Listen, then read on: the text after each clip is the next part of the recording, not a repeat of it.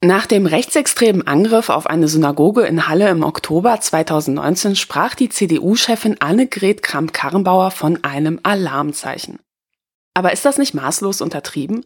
Zeigt die Tatsache, dass eine Synagoge in Deutschland am höchsten jüdischen Feiertag keinen Polizeischutz hatte, nicht vielmehr, dass man die bisherigen Alarmzeichen ignoriert hat? Seit 1990 wurden in Deutschland über 170 Menschen durch Rechtsextreme ermordet. Rechtsextreme Gewalt stellt längst eine reale Bedrohung für immer mehr Menschen in Deutschland dar. Aber was bedeutet das eigentlich konkret?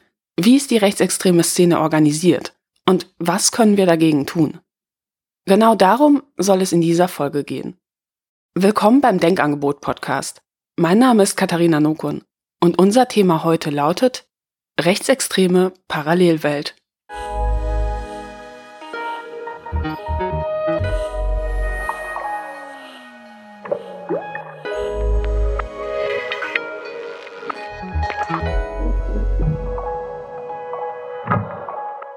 Stell dir vor, du bist bei Freunden zu Besuch und sitzt abends auf der Couch im Wohnzimmer.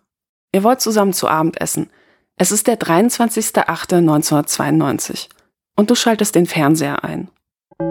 Hier ist das erste deutsche Fernsehen mit der Tagesschau.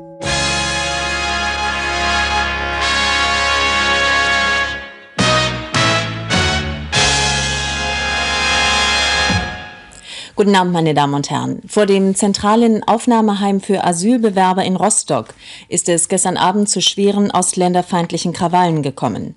Rechtsextremisten lieferten sich mehrere Stunden lang eine Straßenschlacht mit der Polizei. Der Leiter des Landeskriminalamtes Cordus kritisierte, dass etwa 1000 Schaulustige den Gewalttätern Schutz geboten hätten. Dafür heute Abend weitere Zwischenfälle befürchtet werden, sind inzwischen Beamte des Bundesgrenzschutzes zur Verstärkung der Landespolizei eingeflogen worden. Bereits vor Tagen hatte eine bisher unbekannte Interessengemeinschaft Lichtenhagen anonym mit Aktionen gedroht.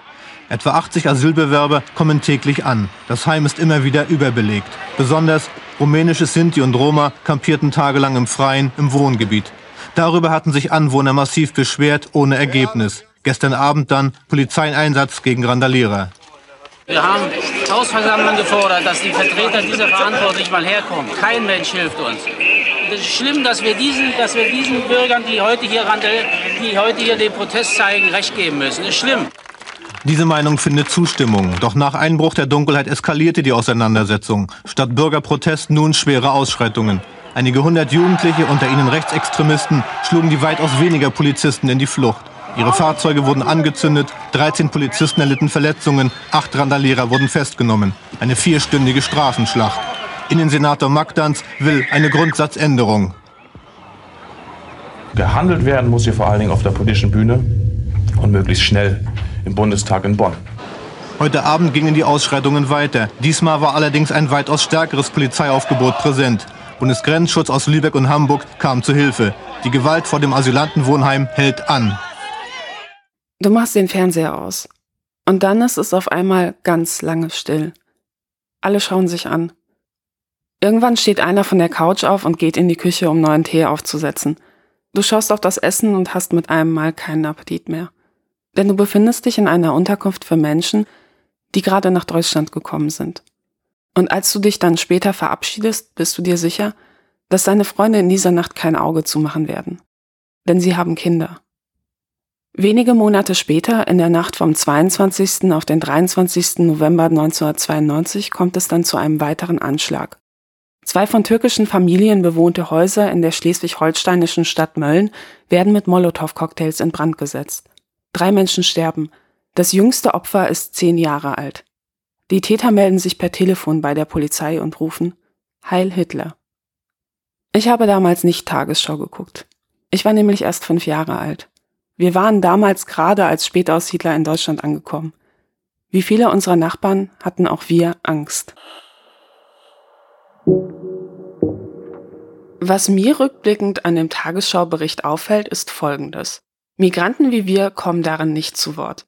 Dafür aber einer, der erzählt, man müsse die Sorgen der Leute eben verstehen. Kommt mir irgendwie bekannt vor.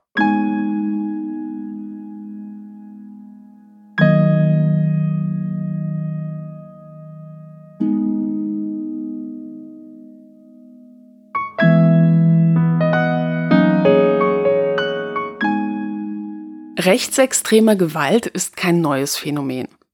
Trotzdem scheint einigen Menschen erst in den letzten Monaten so richtig bewusst geworden zu sein, wie massiv die Bedrohung ist. Und dass es sich dabei keineswegs um verwirrte Einzeltäter handelt. Hinter vielen Anschlägen stehen organisierte Strukturen, in denen sich die Täter über Jahre hinweg radikalisiert haben.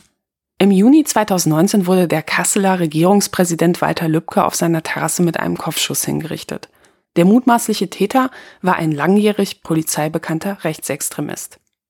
In Sachsen zählte die Opferberatung 2018 rund 317 rechtsextreme und rassistische Angriffe.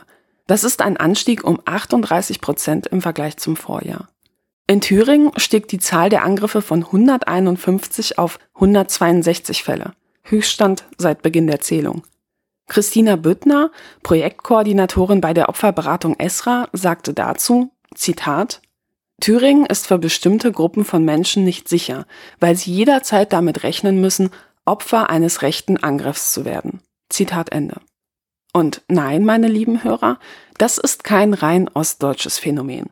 Die Opferberatungsstellen sagen, dass 2018 allein in NRW statistisch betrachtet alle 38 Stunden ein Mensch durch Rechtsextremisten angegriffen, verletzt oder massiv bedroht worden ist. Heute ist es ja quasi normal, dass man als Journalist oder Politiker Morddrohungen von Rechtsextremisten bekommt, wenn man sich zu bestimmten Themen äußert. Und People of Color werden in vielen Regionen regelmäßig durch Rassisten auf offener Straße am helllichten Tag beleidigt und angegriffen. Ich frage mich, wie konnte es so weit kommen?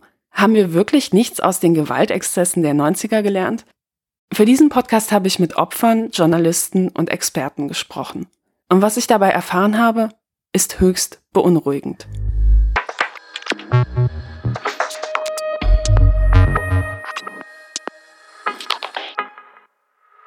Vor einigen Wochen ploppte in meinem Mailpostfach eine Nachricht auf. Betreff Tatort Neukölln. In der Mail geht es um eine Online-Petition, die die Einrichtung eines Untersuchungsausschusses im Berliner Abgeordnetenhaus fordert. Es geht um die Aufarbeitung der rechtsextremen Anschlagsserie in Berlin-Neukölln. Rund 20.000 Menschen haben bisher unterschrieben. Initiator der Petition ist Ferhat Kotschak, auf Twitter auch als der Neuköllner bekannt. Er ist stellvertretender Sprecher der Linken Neukölln und aktiv beim Bündnis Aufstehen gegen Rassismus. Ich beschließe, mich mit ihm auf einen Kaffee zu treffen, um mehr über die Anschlagsserie in Berlin-Neukölln zu erfahren. In Neukölln gibt es eine Anschlagsserie seit 2009 die dann 2016 nochmal stark zugenommen hat. Wir vermuten, dass es äh, dem rechten Lager zuzuordnen ist. Das vermuten auch die Sicherheitsbehörden und auch sehr viel ähm, Recherchearbeit von Journalistinnen und Journalisten zeigen in diese Richtung. Und seit 2016 gibt es zahlreiche Brandanschläge, nicht nur auf Autos, sondern auch auf Wohnhäuser, die direkt neben dem Auto stehen. Bei mir persönlich war das so, dass in der Nacht vom 31. Januar den 1. Februar mein Auto im Garten meiner Eltern direkt im Haus angezündet wurde, das Feuer auf das Haus überging und laut der Feuerwehr es nur eine Sache von Minuten war und äh, wir wären im Haus mit verbrannt. Die rechte Anschlagsserie in Neukölln ist wirklich ungeheuerlich. Trotzdem haben viele Menschen außerhalb Berlins noch nie davon gehört. Ein weiteres Opfer ist die Sozialarbeiterin Christiane Schott. Sie lebt in Neukölln und hat sich 2011 lokal gegen die NPD engagiert. Seitdem waren sie und ihre Familie mehr als sieben Angriffen ausgesetzt. Unter anderem wurde an ihrer Hauswand Deutschland erwache geschmiert und Brandbomben mit Teer wurden durchs Fenster geworfen. 2011 gab es gleich zwei Brandanschläge auf das Haus der Falken. Es ist nur einem Zufall zu verdanken, dass es bei der linken Jugendorganisation keine Todesopfer gab und der Brand schnell gelöscht werden konnte. Im April 2012 wurde ein 22-Jähriger ermordet. Opferverbände vermuten, dass auch hinter dieser Tat Rechtsextremisten stehen. Seit 2016 hat die Frequenz der Angriffe wieder zugenommen und es gab in Neukölln allein 55 Anschläge, hinter denen vermutlich Rechtsextremisten stehen. Angegriffen werden dabei stets Menschen, die sich zivilgesellschaftlich gegen Rechtsextremismus und Rassismus engagieren. Insgesamt wurden allein 2016 14 Autos angezündet.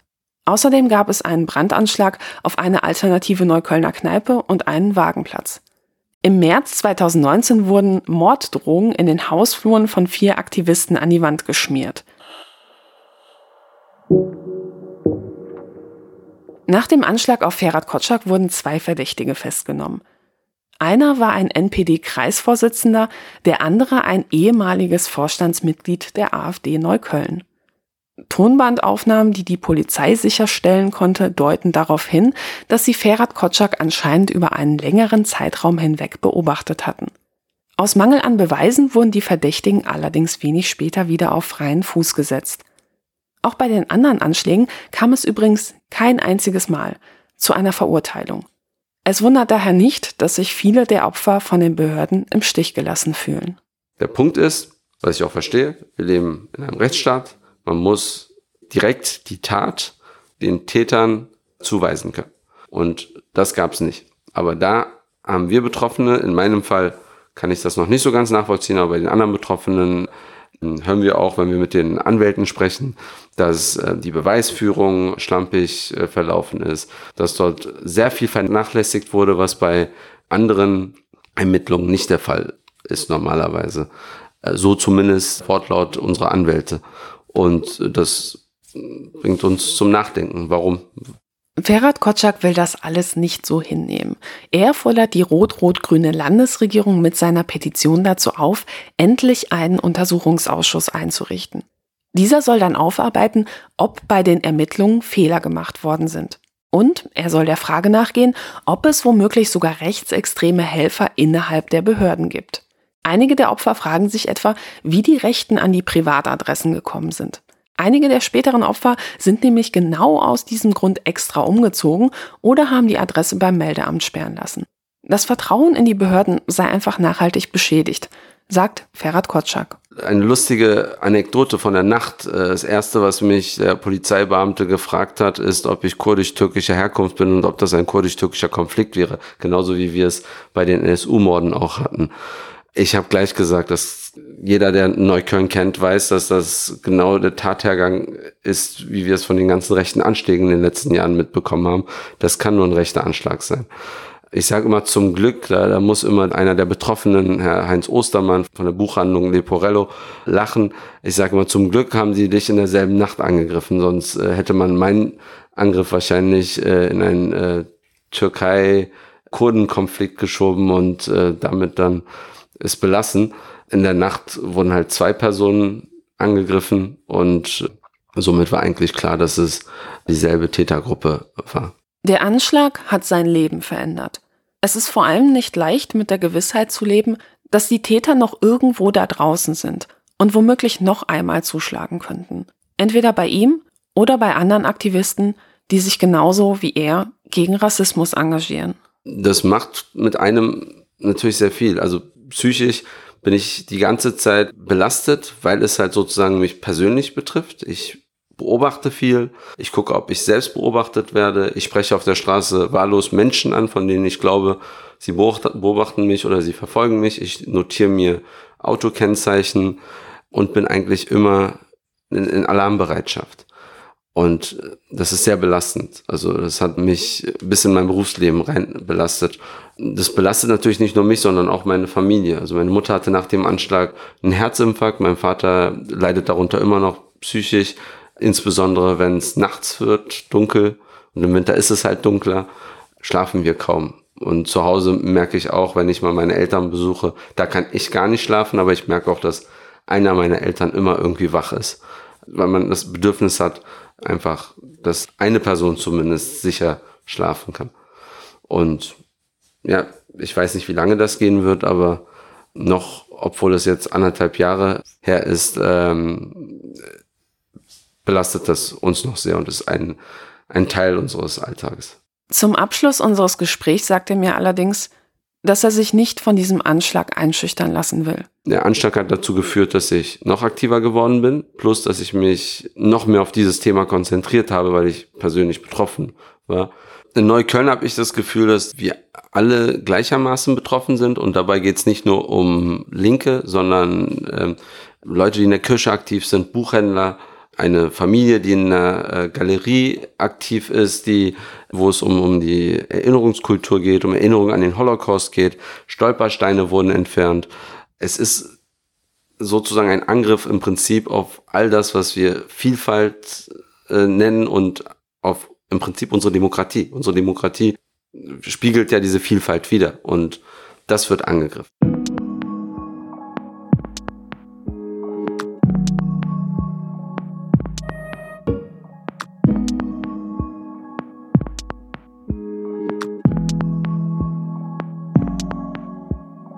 Die Geschichte von Ferhat Kotschak ist kein Einzelfall.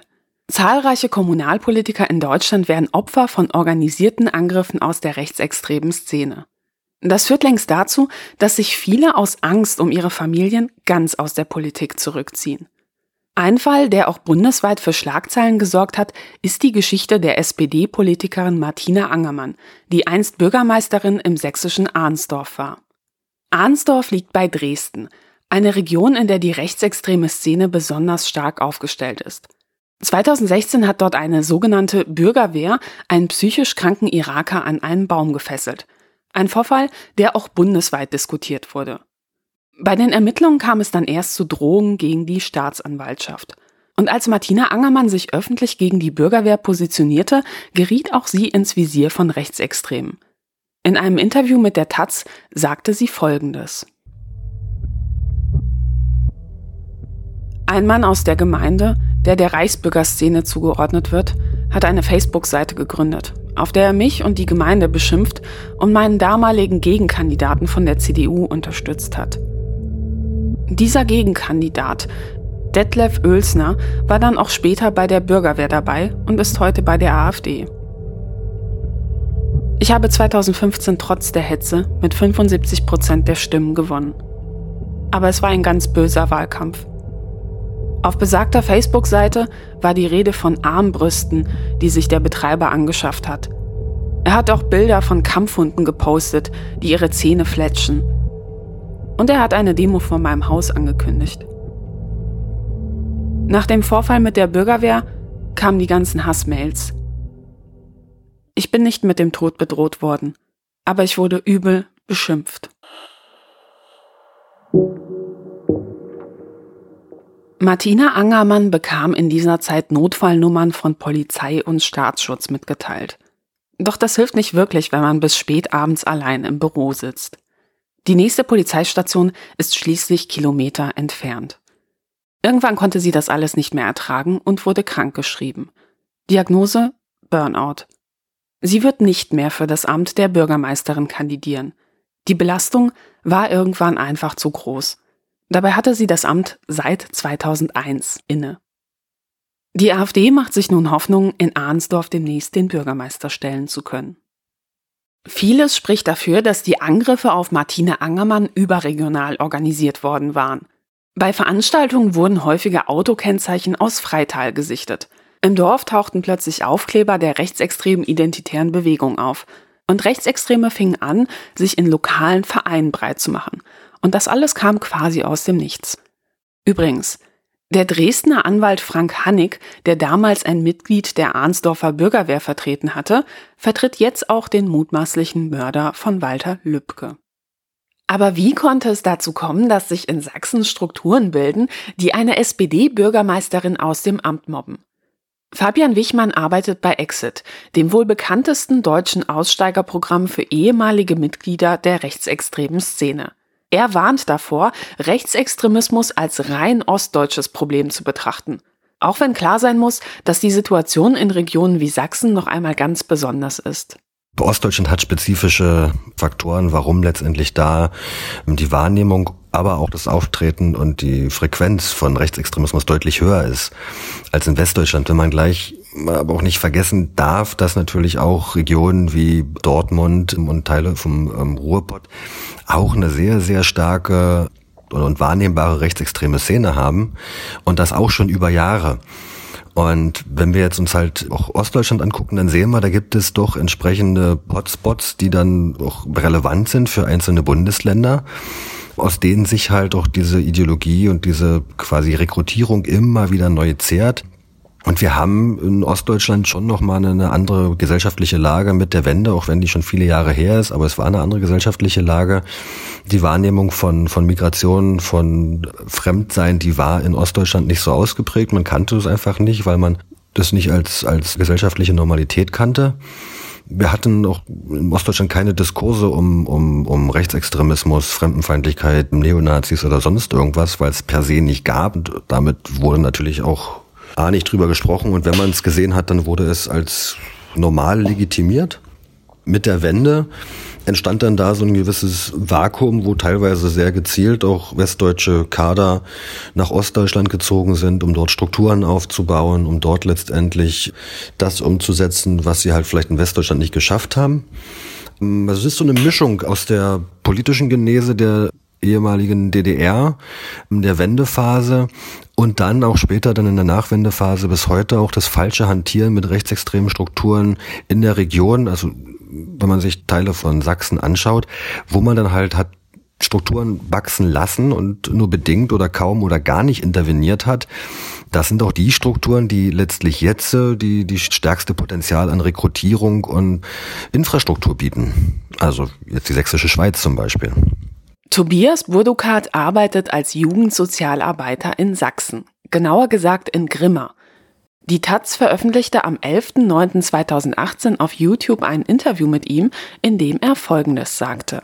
Ich bin in, in den 90ern und frühen Nullerjahren äh, groß geworden und da war das allgegenwärtig. Wir hatten als Jugendliche, als junge Leute ständig mit äh, Nazis Konflikte, die waren einfach überall, die waren in den, die waren in den Jugendclubs, die waren vor den äh, Jugendhäusern. Es wurde auch viel akzeptierende Jugendarbeit gemacht. Die hatten ihre eigenen Treffpunkte.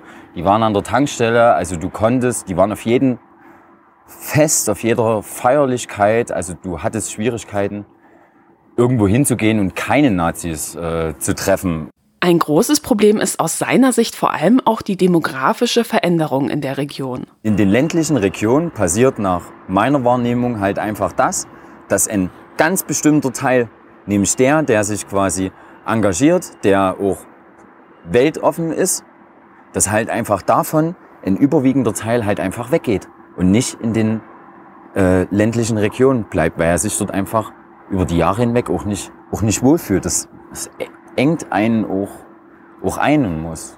Ständig im Zugzwang, wenn man will, dass es irgendwie angenehmer oder schön ist, dass man das selber machen muss. Also es, ne, die Angebote sind halt auch, gerade für junge Leute, sind halt auch sehr begrenzt.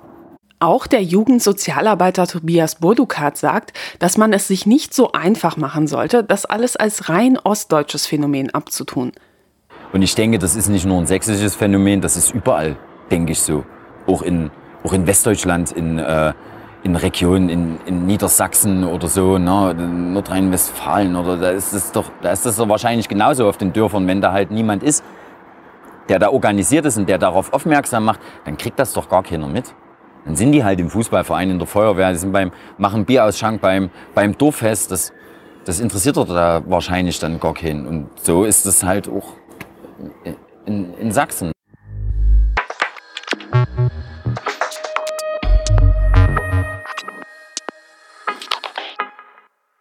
Aber was ist eigentlich die rechtsextreme Szene genau? Was kann man sich darunter vorstellen? Genau das habe ich auch Fabian Wichmann von der Aussteigerberatung Exit gefragt. Also die rechtsextreme Szene ist eigentlich eine sehr, sehr, sehr zersplitterte und auch in sich nicht geschlossene und sehr unterschiedliche Szene. Also man kann eigentlich nicht von der Szene als solche sprechen. Das liegt zum einen daran, dass wir halt von kleinen bis größeren Parteien dort haben. Wir haben Kameradschaften, die dann mehr oder minder mit den Parteien kooperieren. Wir haben modernere Formen wie die Identitären oder neue rechte Flügel, die eigentlich schon viele Jahre innerhalb der Szene aktiv sind, aber jetzt erst an wirklicher Relevanz zugewonnen haben. Wir haben völkische Zusammenschlüsse, wir haben neopaganistische Zusammenschlüsse, die dann halt rechtsextrem aufgeladen werden. Wir haben satanistische Bereiche, wir haben im Bereich des Hip-Hops als Subkultur. Also eigentlich ein, ein, sehr, sehr weites Feld. Die einzelnen Gruppen sind sich auch immer untereinander nicht grün. Das fängt an bei Parteien und endet letztendlich bei regionalen Differenzen. Aber wir können eigentlich sagen, dass wir einen Kern an rechtsextremistischen Gruppen und Personen haben.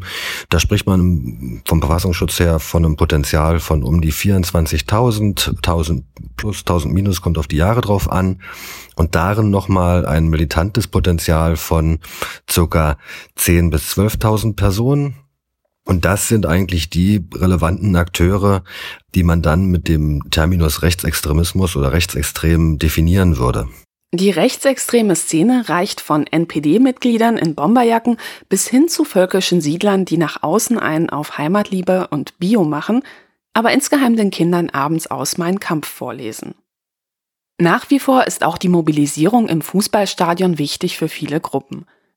Der Journalist Olaf Sundermeier sprach darüber in einem am 12.06.2014 auf YouTube veröffentlichten Interview mit der Bundeszentrale für politische Bildung. Der Titel des Interviews lautete Der BVB und seine rechtsextremen Fans. In keiner deutschen Stadt wirkt die Fanszene des Fußballs so stark in die Stadtgesellschaft hinein wie in Dortmund auch andersrum, man bedingt sich. Es gibt viele Rechtsextremisten in Dortmund, die überzeugte Fußballfans sind, aber sie missbrauchen auch den Fußball für ihre Zwecke, weil sie dort große Teile ihres Nachwuchses rekrutieren. Also man geht mit diesen Leuten gemeinsam zum Fußball und wird dann mal angesprochen, ob man nicht an einem Aufmarsch einer rechtsextremen Demo teilnehmen möchte, ob man nicht an einer Flugblattaktion teilnehmen möchte oder an anderen rechtsextremistischen Aktivitäten sowie an nächtlichen Überfällen auf politische Gegner und so weiter. Mittlerweile setzt sich der Verein aktiv gegen Rechtsextremismus im Stadion ein. Aus Sicht von Olaf Sundermeier wäre die Nazi-Szene in Dortmund allerdings niemals so groß geworden, wenn man das Problem nicht viele Jahre lang totgeschwiegen hätte. Ähnliche Probleme gab und gibt es übrigens in vielen Städten Deutschlands. In einem weiteren von der Bundeszentrale für politische Bildung am 12.06.2014 veröffentlichten Interview mit dem Titel Rechtsextremismus und Diskriminierung in deutschen Fußballstadien sprachen sie mit einem Betroffenen. David, selbst aktiv bei den Aachener Ultras, erzählt darin, wie seine Gruppe von rechtsextremen Fans immer wieder systematisch angegriffen worden ist. Das hat angefangen mit Ansagen, mit Pöbeleien, und ist dann immer weitergegangen, woraufhin wir beim Heimspiel, das war gegen Erzgebirge Aue, während das Spiel lief, von Althooligans in unserem eigenen Block angegriffen wurden. Ein Ordner wurde dabei schwer verletzt und musste mehrfach operiert werden. Es war für uns der Zeitpunkt, wo wirklich erkannt war, die Situation wird weiter eskalieren.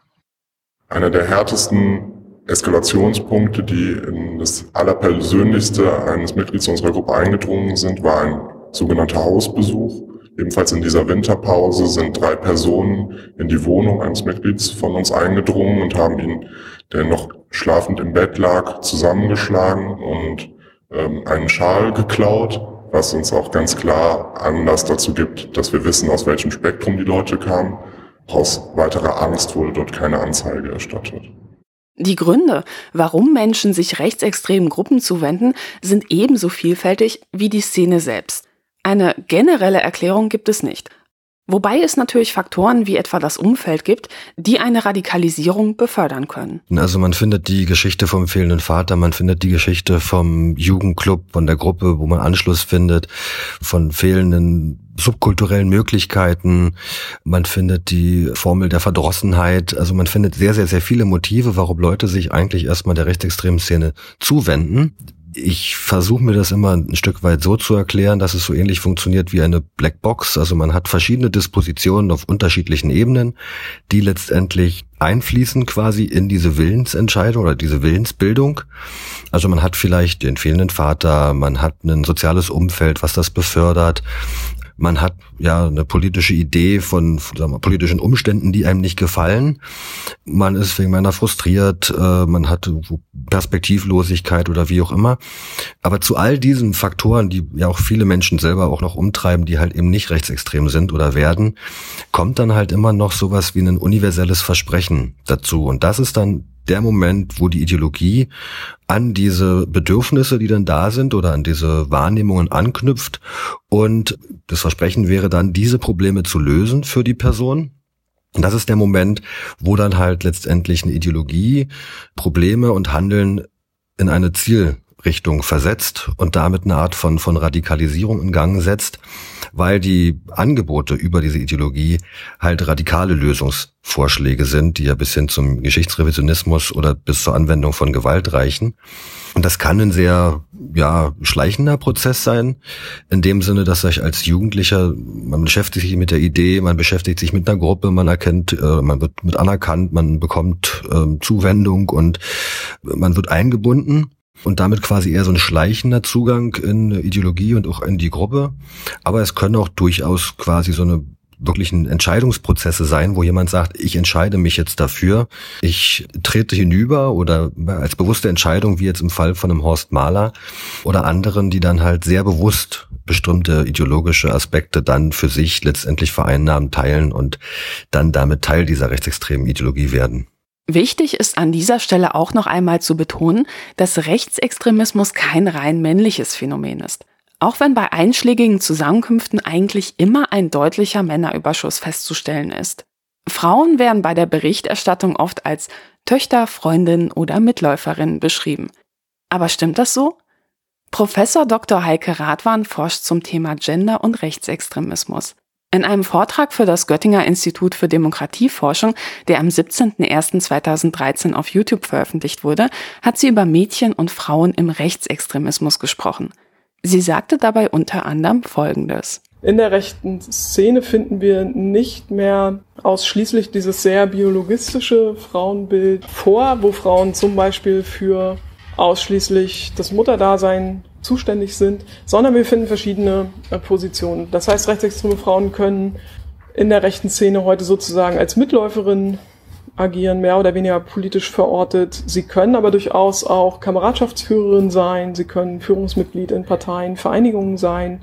Was wir finden, sind weibliche Abgeordnete in Kommunal- und Landesparlamenten, also hier durchaus ein Engagement von rechten Frauen im politischen Feld.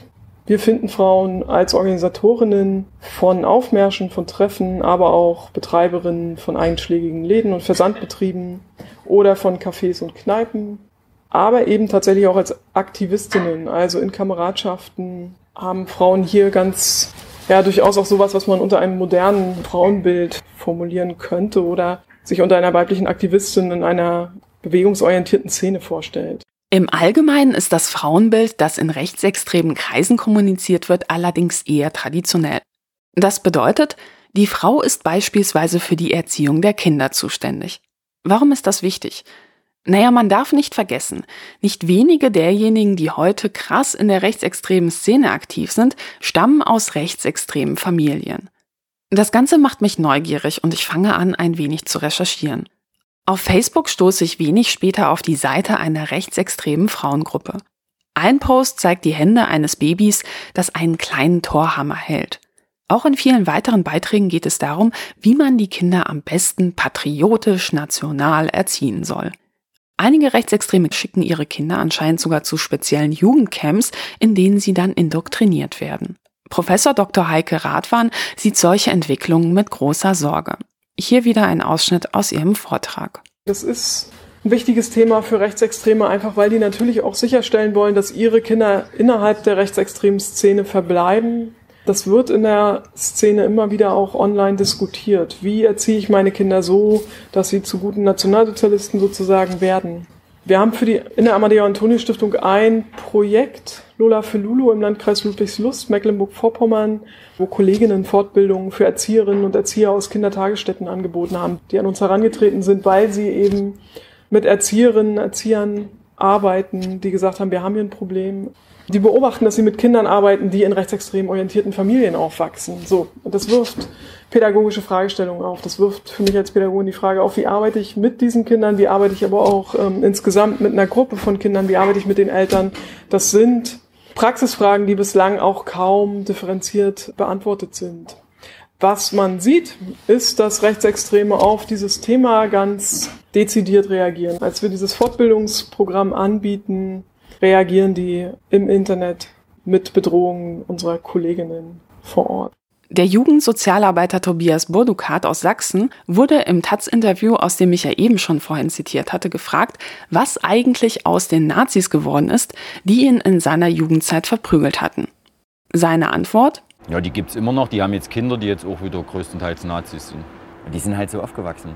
Die haben das tief drin. Bei denen ist in der Schule klar, oder die wissen halt, okay, der Lehrer oder die Lehrerin erzählt was über den Holocaust, aber Papa und Mama haben recht, das hat es alles so nicht gegeben und äh, wir hören uns das aber an, weil das ist so die, die Staatsmeinung und ist gut. Ne? Wir lernen das auch, schreiben unsere Arbeit, haben dann da auch gute Noten, aber naja, es, ist, es klingt abstrakt, aber also so nehme ich das wahr. Also wir haben bei uns auch einen ganz, ganz hohen Anteil aus der germanischen Siedlerbewegung halt, die verteilt auf den Dörfern wohnen und die werden von frühester Kindheit im äh, Stile von Götz Kubitschek geschult und trainiert, dass sie da auch mitmachen. Die wissen im Alter von sechs Jahren, was sie wie in der Schule oder im Kindergarten sagen dürfen und was nicht. Die begehen da auch kaum Fehler.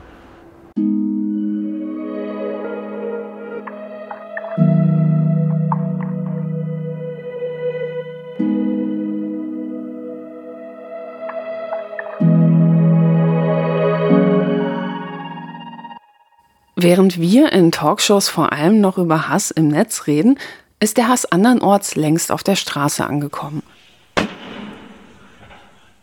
Am 11. Januar 2016 überfielen Neonazis und Hooligans das alternative Leipziger Viertel Konnewitz. Sie hinterließen eine Schneise der Verwüstung. Schwarzmaskierte Rechtsextremisten marschierten mit Teleskopschlagstöcken, Eisenstangen und Messern bewaffnet durch die Straßen. Sie warfen Scheiben ein, zündeten Mülltonnen an und attackierten Autos mit Äxten. In einer Kneipe voller Menschen sprühten sie Reizgas.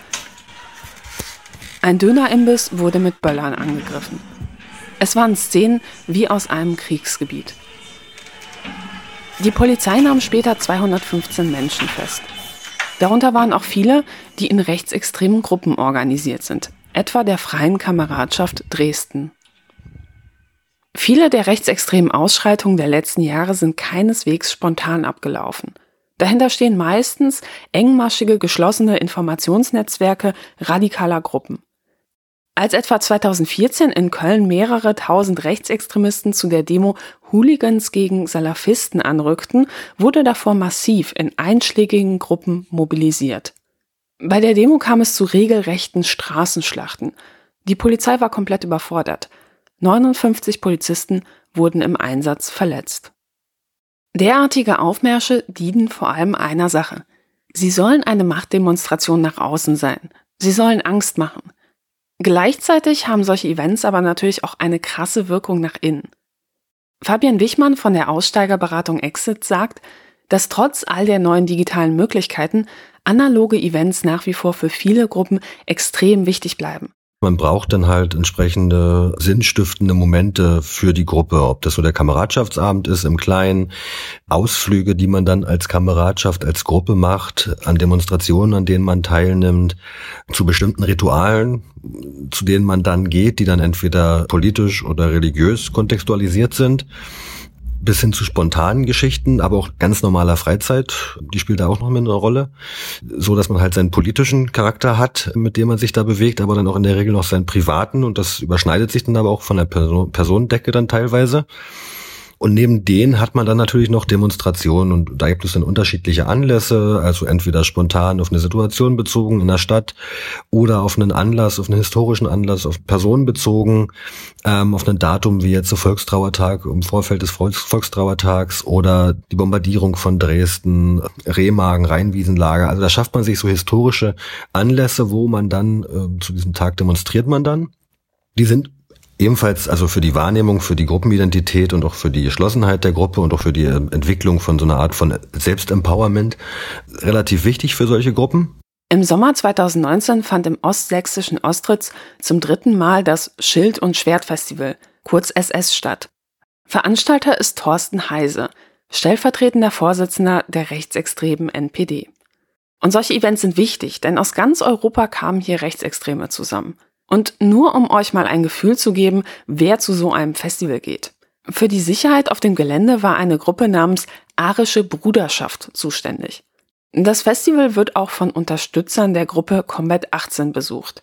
Die Zahl 18 steht dabei für die Buchstaben A und H im Alphabet, die Initialen von Adolf Hitler. Der mutmaßliche Mörder des Kasseler Regierungspräsidenten Walter Lübcke soll dieser Gruppe nahegestanden haben.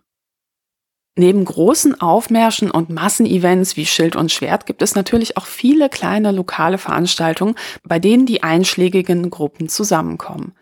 Fabian Wichmann von Exit sagt, dass man die Bedeutung solcher Veranstaltungen nicht unterschätzen sollte. Dann gibt es noch so eine Sachen wie jetzt Musikveranstaltungen oder jetzt neuer, also jetzt nicht mehr so neu, aber jetzt in der Wahrnehmung sehr neu, Kampfsportturniere. Und auch da ist dann nochmal neben der Gruppe auch nochmal der Unterhaltungswert und der Aspekt des Monetären ein ganz relevanter. Also diese Kampfsportveranstaltungen an sich bringen natürlich Geld, wie auch Konzerte Geld einspielen. Aber daneben gibt es natürlich noch den gesamten Bereich des Merchandise, der, der Tauschbörse von Informationen wie auch Kontakten, aber auch des Geldes letztendlich, weil da halt einfach ähm, ja ähm, über diesen Merchandise-Bereich ein wirklicher Geldfluss ist.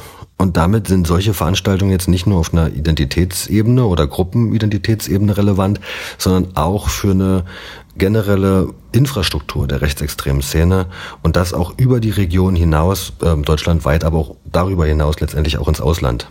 Es gibt mittlerweile sogar eigene Mixed Martial Arts Events, bei denen rechtsextreme Kämpfer gegeneinander antreten. Die bekannteren Veranstaltungen dieser Art sind höchst professionell aufgezogen. Es gibt sogar rechtsextreme Modelabels, die als Sponsoren auftreten. Die bekannteste Veranstaltungsreihe dieser Art ist wohl der Kampf der Nibelungen. Im Oktober 2018 kamen rund 850 Personen zu diesem Event. Und dann gab es da noch in diesem Jahr den sogenannten Tivats Kampf der freien Männer und da kamen rund 400 Besucher.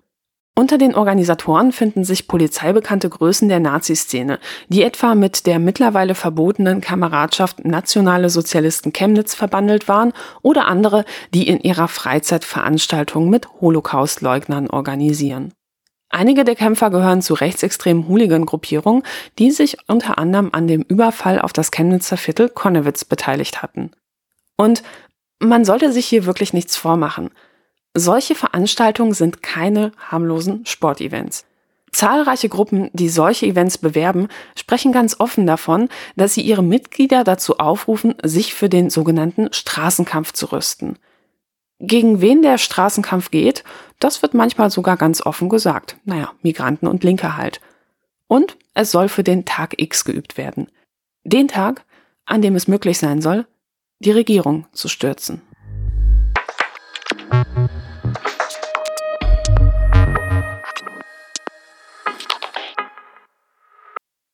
Rechtsextreme Hooligans sind leider nicht die einzigen, die sich auf einen ominösen Tag X vorbereiten. Ihr erinnert euch ja bestimmt noch an die vielen, vielen Sondersendungen zum Thema rechtsextreme Netzwerke in Polizei und Bundeswehr, die es letztes Jahr gab. Oder? Nicht? Naja, ich erinnere mich auch nicht dran. Die gab es nämlich nicht. Aber eigentlich hätte es die geben sollen. Denn Ermittler und Journalisten haben vor einiger Zeit ein bundesweites Netzwerk namens Nordkreuz aufgedeckt. Und das sollte wirklich Grund zur Sorge geben. Um aus erster Hand zu erfahren, was es damit auf sich hat, fahre ich nach Kreuzberg zum neuen Bürohaus der Taz. Dort bin ich mit der Journalistin Christina Schmidt verabredet, die an der Recherche beteiligt war. Mit einem Kaffee ausgestattet setzen wir uns aufs Dach der Taz und ich frage sie, was es mit der Nordkreuzgruppe auf sich hat. Also das ging vor zwei Jahren los. Da gab es eine Meldung der Bundesanwaltschaft, dass die in Mecklenburg-Vorpommern gegen zwei Männer ermitteln. Und der Vorwurf war, dass die sich darauf vorbereitet haben sollen, ähm, Menschen aus dem linken politischen Spektrum zu töten letztendlich. Und der Verdacht war, dass sie Feindeslisten angelegt haben mit Leuten, wo sie eben gesagt haben, die sind schuld an bestimmten Zuständen in diesem Land und ähm, deshalb begannen eben diese Ermittlungen. Und wir waren hier in der Redaktion und haben uns eben gefragt, was ist denn das da oben? Gibt es dort den nächsten NSU? Und sind deswegen losgefahren. Es gab nämlich einen ziemlich bemerkenswerten Moment. Die Ermittlungen gegen diese beiden Männer, die haben gar nicht die lokalen oder die Länderermittler gemacht, sondern die wurden komplett rausgehalten. Also das waren die Bundesanwaltschaft und das BKA, also das Bundeskriminalamt, die sind dorthin gefahren und die haben niemanden vorher informiert. Denn diese beiden Männer, die sind gar nicht so richtig alleine, sondern die sind Teil einer Gruppe. Das ist die sogenannte Nordkreuzgruppe. Das sind so ungefähr 30 Männer aus allen möglichen Berufsbereichen, also Maler dabei und Ärzte sollen dabei sein, Reservisten, Soldaten, also so eine ganz breite Masse, aber eben auch Polizisten. Und einer der Beschuldigten ist ebenfalls Kriminalpolizist und auch noch andere aus dieser Gruppe. Und deswegen haben eben die Ermittler hier auf Bundesebene den örtlichen Kräften misstraut und haben gesagt, naja, was, wenn wir denen jetzt irgendwie vorher Bescheid sagen, kann es nicht sein, dass dann irgendwas durchsickert. Und das fanden wir ziemlich bemerkenswert. Und dann sind wir eben losgefahren und auch andere Medien damals und wollten eben wissen, was sind das für Leute. Wer oder was ist die Nordkreuzgruppe? Das fragten sich damals sowohl die Presse als auch die Behörden. Damals hat sich dann plötzlich ein Mitglied der Gruppe bei der Presse gemeldet. Er behauptete, es handele sich bei dieser Gruppe, die sich übrigens nicht nur in Chatgruppen vernetzt, sondern auch im Real Life trifft, um harmlose Prepper. Und Prepper, das sind Menschen, die sich quasi hobbymäßig auf Notfallszenarien wie etwa Naturkatastrophen vorbereiten. Klingt auf jeden Fall erstmal nach einer total harmlosen Erklärung. Das hat dann allerdings nicht alle überzeugt. Wir haben dann aber weiter recherchiert und wir haben festgestellt, dass es diese Gruppe gar nicht nur in Norddeutschland gibt, sondern die sind vernetzt miteinander. Also gibt es im Norden, Süden, Westen und Osten und es gibt eine zentrale Figur in der Mitte, die das Ganze ins Leben gerufen hat und die die verschiedenen Gruppen mit Informationen bestückt. Diese Figur heißt Hannibal. Und Hannibal sagt, ich habe so geheime Lagebilder, also beispielsweise aus der Bundeswehr oder also er berichtet dann über Truppenbewegungen, er hat dort Informationen in die Gruppen reingeschickt, wo er gesagt hat, das ist übrigens die wahre Zahl Geflüchteter, also das ist alles so Sachen, was so Politiker von uns fernhalten, was aber auch die Medien von uns fernhalten. Und so ging das alles los. Und wir haben uns dann gefragt, naja gut, jetzt kann das ja sein, dass das irgendwie alles normale Leute sind, die sich eben seltsame Sorgen machen. Wir haben dann aber festgestellt, dass diese Person Hannibal nicht irgendwer ist, sondern Hannibal war damals noch Elitesoldat. Der war beim Kommando Spezialkräfte. Das sind so diejenigen, die in Afghanistan beispielsweise so Geiselbefreiungen vornehmen. Ne? Also das ist so eine ganz geheime Truppe. Die sind in Kalf stationiert. Keiner weiß so richtig, was die können. Keiner weiß so richtig, wer die sind. Und ausgerechnet so jemand sitzt dann also dort und sagt, Ihr seid eine Gruppe von denjenigen, die ich mit besonderen Informationen äh, füttere und wir gemeinsam bereiten uns darauf vor, dass die staatliche Ordnung zusammenbrechen könnte. Und das fanden wir total bemerkenswert. Und ähm, wir haben dann eben im Laufe der Recherche festgestellt, dass es bei Weitem nicht nur um Naturkatastrophen geht, sondern dass so ein ganz wichtiges Bedrohungsszenario für die Leute in diesen Chatgruppen die Zahl der Geflüchteten ist, die damals um 2015 herum ja gestiegen ist. Und das war für die so eins der größten Bedrohungsszenarien. An dieser Stelle ist es auch noch einmal wichtig zu rekapitulieren, was eigentlich die Ausgangslage der ganzen Geschichte war. Bei den Ermittlungen ging es ja um mutmaßliche Todeslisten, die zwei Mitglieder der Nordkreuzgruppe erstellt haben sollen. Da wurden quasi ein, ein Ordner und ein, eine lose Blattsammlung bei den beiden Beschuldigten gefunden. Und da drin sind Leute aus äh, Mecklenburg-Vorpommern hauptsächlich verzeichnet, die also in der Lokalpolitik sich engagiert haben oder die im Landtag ein Mandat haben. Das sind Leute, die als Sachverständige hinzugezogen wurden, aber auch viele, die sich vor allem im Bereich Flüchtlingshilfe organisiert hatten, also die in so alten Vereinen, die schon immer bestehen oder auch neuere äh, Initiativen, die sich dann eben in 2015 rum oder im Nachklang überhaupt erst gebildet haben. Und diese Leute wurden dort zusammengesammelt und das Bemerkenswerte ist, dass bei fast 30 Leuten sind so handschriftliche Notizen gemacht, also Geburtsdatum oder auch die Meldeadresse äh, wurden dort vermerkt oder auch sowas wie, ach, den kenne ich noch aus dem Studium, wusste ich ja, dass aus dem nichts werden kann. Und heute weiß man eben, dass diese Daten gar nicht frei zugänglich sind, sondern dass der eine Beschuldigte, der Kriminalpolizist ist, seinen Dienstcomputer dafür genutzt hat. Und ziemlich bemerkenswert fanden wir dann auch, dass in dieser Sammlung sich auch ein Wohnungsumriss einer Person wiederfindet.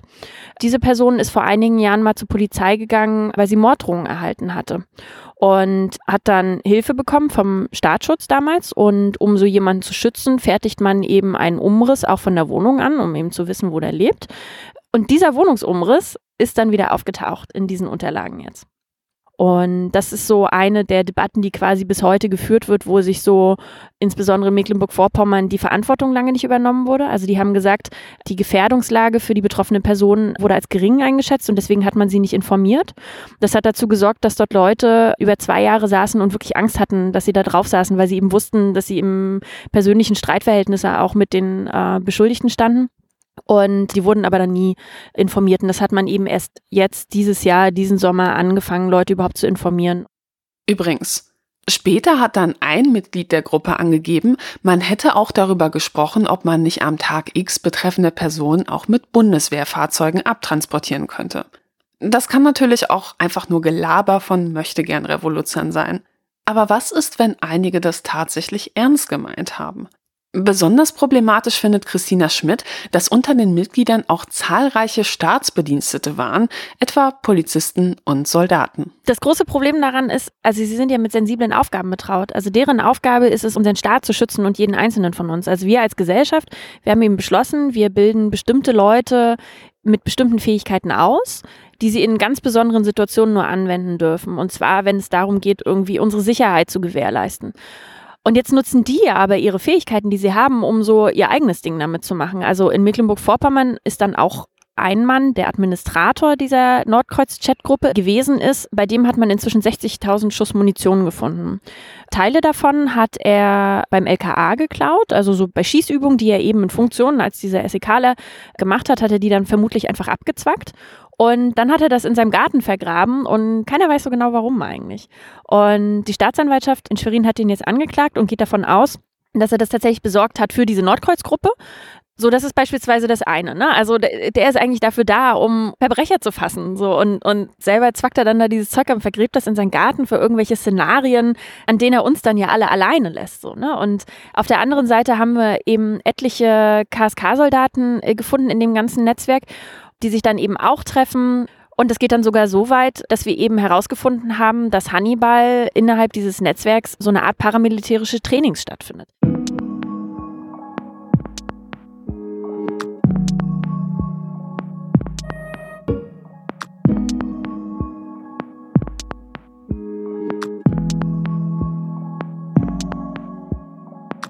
Die Geschichte rund um die Gruppe Nordkreuz klingt ja ungeheuerlich. Das Problem ist nur, sie geht noch weiter. Einige Zeit später stoßen Ermittler auf eine exakt gleich aufgebaute Gruppe namens Südkreuz. Ein Mitglied dieser Gruppe ist ein Mann namens Franco A. Franco A ist Bundeswehrsoldat und der ist Anfang 2017 aufgefallen, weil er am Flughafen in Wien sich eine Waffe aus einem Versteck in einer Toilette geholt hat. Also da hat man ihn gefasst. Diese Waffe war dort gefunden worden. Die ist in einem sogenannten Putzschacht, also in so einem kleinen Fach in der Wand, versteckt gewesen. Und die hatte eine Putzfrau gefunden und hatte die Behörden alarmiert. Und die haben daraufhin dort eine Falle gebaut und haben gewartet, na, wer kommt und holt die ab. Und dann kam Franco A. Und erst dachte man in Österreich, ah, das muss ja so ein Linksextremist sein, weil nämlich an dem Wochenende war der sogenannte Akademikerball, das ist so ein Burschenschaftsball und da gibt's immer Linke, die dorthin fahren, um den zu stören. Und die konnten sich das nicht besser erklären, als, naja, das muss ja ein Linker sein. Dann haben sie aber festgestellt, im Zuge der Ermittlungen, naja, der ist erstens Bundeswehrsoldat in Deutschland und zweitens, wenn man seine Fingerabdrücke abgleicht, dann findet man noch eine weitere Person, nämlich einen syrischen Geflüchteten. Und die haben dadurch also rausgekriegt, dass Franco A. sich in Deutschland als Flüchtling registriert hat, hat sich dort eine Legende gegeben, hat gesagt, er sei äh, von der christlichen Minderheit, französischsprachig, aus Syrien geflüchtet, bräuchte jetzt hier Asyl und ist da so das ganze Aufnahmeverfahren durchlaufen. Also der hat auch richtig Geld bekommen, hat zeitweise in der Flüchtlingsunterkunft gelebt. So, und jetzt finden die den da mit dieser Waffe. Und dann kamen die darauf, naja, was denn, wenn er gar nicht linksextrem ist, sondern wenn er vielleicht rechtsextrem ist und hier so einen Plot geplant hat, dass er eben in Gestalt eines syrischen Flüchtlings ein Attentat verübt. Und dann haben die Ermittler auch bei ihm und bei weiteren Leuten aus seinem Umfeld oder mindestens einer weiteren Person Namenslisten gefunden mit Leuten aus dem politischen Raum. Da soll Heiko Maas draufstehen oder Claudia Roth oder Annetta Kahane, die Vorsitzende der Amadeo Antonio Stiftung und verschiedene andere Leute. Also auch da wieder Menschen, die so aus dem politisch eher linken Spektrum kommen. Franco A. ist eine wirklich sehr interessante Figur. Heute wissen wir, seine Masterarbeit aus dem Jahr 2013 war voller rechter Verschwörungstheorien und Thesen, wie etwa, dass die Homogenität der Bevölkerung ein wichtiges Gut sei. Allein diese Arbeit wäre eigentlich Grund genug gewesen, dass der militärische Abschirmdienst, kurz MAD, das heißt der Geheimdienst der Bundeswehr, auf ihn aufmerksam wird. Doch statt ihn aus dem Dienst auszuschließen, wurde dem jungen Franco A. mitgeteilt, er müsse seine Masterarbeit eben einfach nochmal schreiben. So viel zum Thema auf dem rechten Auge blind. Und dann stellte man fest, dass auch Franco A. Teil dieser Chatgruppen ist. Der nämlich war in Süddeutschland, in dieser Prepper-Gruppe drin. Und heute wissen wir eben auch, dass Franco A. richtig ernst gemeinter Prepper ist. Also der hat im Keller seiner Mutter, hat er Depots angelegt, also hat sich da irgendwie so Vorräte angelegt, und das fanden wir halt total interessant, dass wir also dieses erstmal vermeintlich harmlose Netzwerk haben von Leuten, die sich auf den Stromausfall vorbereiten. Und dann haben wir in Norddeutschland Leute, die sich Todeslisten oder Feindeslisten anlegen. Und wir haben in Süddeutschland die gleiche Geschichte nochmal. Die große Frage ist, was ist denn eigentlich dieser Tag X, auf den die sich vorbereiten? Ne? Also ist es wirklich ein Stromausfall oder also warten die darauf, dass es aus Versehen zusammenbricht und dann sagt man, gut, dann können wir das jetzt auch nutzen? Oder soll der also wird dieser Zusammenbruch herbeigerufen. Und ähm, Franco A. wäre beispielsweise so ein Szenario, also ohne dass man weiß, wie genau jetzt sein Plot ist. Aber wenn man sich vorstellt, dass ein syrischer Geflüchteter ein Attentat verübt, natürlich ist das eine Art von Tag X-Szenario. So, ne? Das ist ja das, wovor insbesondere Rechte immer warnen und sagen, unsere Ordnung wird mal zusammenbrechen, weil wir haben die alle hier reingelassen und die, die machen sowas mit uns und so wollen die unser Land zerstören. Das geht sogar so weit, dass so im Umfeld von Franco A., also der hat sehr viel Chatverkehr gehabt mit irgendwelchen Leuten und der hat eine Person, die für ihn äh, Munition aufgewahrt hat, die haben sich dann auch immer so Nachrichten hin und her geschrieben und da ist hochgradig antisemitisches Zeug drin und da kommen wir dann wirklich so zu den krudesten jüdischen Weltverschwörungen, die eben dann arabische Flüchtlinge nach Deutschland holen, um hier ähm, die deutsche Kultur zu zerstören und so eine Nachricht wird dann auch mal unterschrieben oder wird noch dazu geschrieben, für die Hitler ja so hart gekämpft hat. Also das ist so das Milieu, bei dem wir uns im Fall von Franco A. bewegen. Wahrscheinlich wird niemals geklärt werden können, was Franco A. mit der Waffe vorhatte. Aber ich weiß nicht, wie ihr das so seht. Mir würde jedenfalls kein plausibler Grund einfallen, der friedlicher Natur wäre, der erklärt, warum ich eine Waffe auf einem Flughafen abholen wollen würde. Und dass Franco A. rechtsextremes Gedankengut hegte, steht ja außer Frage.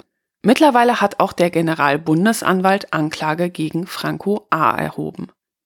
Haben wir es also beim Fall Nordkreuz mit einer neuen Form von rechtsextremen Terror zu tun? Christina Schmidt sagt, dass die Antwort auf diese Frage alles andere als einfach ist. Jetzt ist es einerseits hochgradig interessant, dass man in so einem Netzwerk mehrere solcher Fälle findet. Andererseits sagt es aber nicht, dass dieses Netzwerk per se darauf angelegt ist. Also wir wissen beispielsweise bis heute nicht genau, diese Person Hannibal, wo die politisch steht. Also ist der Extremist. So, also wollte der ein Netzwerk aus Extremisten kreieren, damit die alle gemeinsam solche Plots planen? Oder hat er dort eine Umwelt kreiert, in der sich solche Leute eben sehr wohl und aufgehoben fühlen? Und das macht es total schwer, auch für die verschiedenen Sicherheitsbehörden und auch für die politische Debatte darum, weil niemand so genau weiß, worüber reden wir eigentlich. Also wir haben hier nicht die klassischen Neonazi-Kameradschaften, die man sonst so hat, wo man weiß, okay, da muss ich hier nur aus Mecklenburger Land ins Tingenhaus irgendwo fahren und dann sitzen da die verschiedenen Leute und ah, wer ist hier mit wem befreundet, alles klar, das ist ein Zirkel. So, und wir, wir finden alle diese Leute in den alten Kameradschaften nicht wieder. Wir wissen aber heute, dass viele von denen schon relativ früh aufgefallen sind mit rechten Parolen.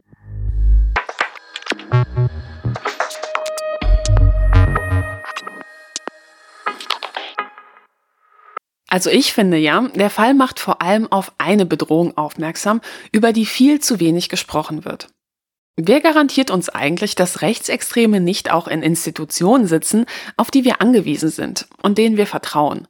Oft heißt es ja, die Polizei und Bundeswehr wären eben auch nur ein Querschnitt der Gesellschaft. Ergo ist es aber auch nur ganz natürlich anzunehmen, dass es auch dort eben Rechtsextreme geben muss. Während ich an dieser Podcast-Folge sitze, gibt es etwa eine ganz aktuelle Diskussion. Im November 2019 posierte eine Gruppe von Polizeibeamten vor einem Graffiti, auf dem steht Stoppt Ende Gelände. Gemeint ist die Protestaktion gegen den Kohleabbau in der Lausitz. Pikant dabei ist, auf dem Graffiti war auch ein Skorpion abgebildet. Und zwar nicht irgendeiner, sondern das Symbol von Defend Cottbus. Eine Kampagne mit Verbindung zur identitären Bewegung, die wiederum vom Verfassungsschutz als klar rechtsextrem einsortiert wird. Man könnte natürlich argumentieren, gut, zumindest einige von denen wussten eben nicht, vor was sie da posieren. Aber dann gibt es da noch andere Fälle. Ihr erinnert euch noch an den Angriff von Rechtsextremen auf den Leipziger Stadtteil Konnewitz aus dem Jahr 2016, den ich eingangs erwähnt hatte? Anschließend waren auf dem Twitter-Account der NPD Leipzig und von Legida, also dem Leipziger Pendant zu Pegida, interne Polizeiinformationen veröffentlicht worden. Woher die Daten stammen? Naja, diese Frage konnte leider nicht geklärt werden. Klar ist allerdings, einer derjenigen, die sich später vor Gericht für den Überfall verantworten mussten, arbeitete als Rechtsreferendar in der sächsischen Justiz. Problematisch ist auch, wenn Beamte die Bedrohung durch Rechtsextreme systematisch unterschätzen. Das kann etwa dazu führen, dass dann nach einem Mord gegen die Familienangehörigen der Opfer ermittelt wird, anstatt auch nur in Erwägung zu ziehen, dass es sich um ein rechtsextremes Attentat gehandelt haben könnte. Klingt unglaublich? Naja, also genau das ist bei den NSU-Ermittlungen ja geschehen und wurde jahrelang so durchgezogen. Caro Keller engagiert sich bei der Initiative NSU Watch und hat auf dem CCC-Kongress 2018 in einem Vortrag einmal ganz genau aufgedröselt, was bei den Ermittlungen alles falsch gemacht worden ist. Und zugespitzt eben dort, dass in Dortmund beispielsweise eine Zeugin gesagt hat, sie hat die Mörder gesehen und das waren entweder Nazis oder Junkies und im Protokoll stand am Ende eben nur das Wort Junkies. Also das heißt, es ist immer vom Tisch gewischt worden und stattdessen ist eben massiv gegen die Familien vorgegangen worden. Also das heißt, dass beispielsweise den Ehefrauen der Ermordeten auch Fotos von irgendwelchen fremden Frauen gezeigt wurde und gesagt wurde, hier mit dieser Person hat dein Mann eine zweite Familie gegründet. Das waren alles Lügen und sollten dafür dienen, dass eben die Angehörigen aus der Reserve gelockt werden. Und das zeigt sich ganz gut in diesem Zitat. Das stammt aus einer Fallanalyse der Polizei. Da stand drinne, vor dem Hintergrund, dass die Tötung von Menschen in unserem Kulturraum mit einem hohen Tabu belegt ist, ist abzuleiten, dass der Täter hinsichtlich seines Verhaltenssystems weit außerhalb des hiesigen Norm- und Wertesystems verortet ist. Also mit anderen Worten, weißdeutsche Menschen töten sozusagen keine anderen Menschen.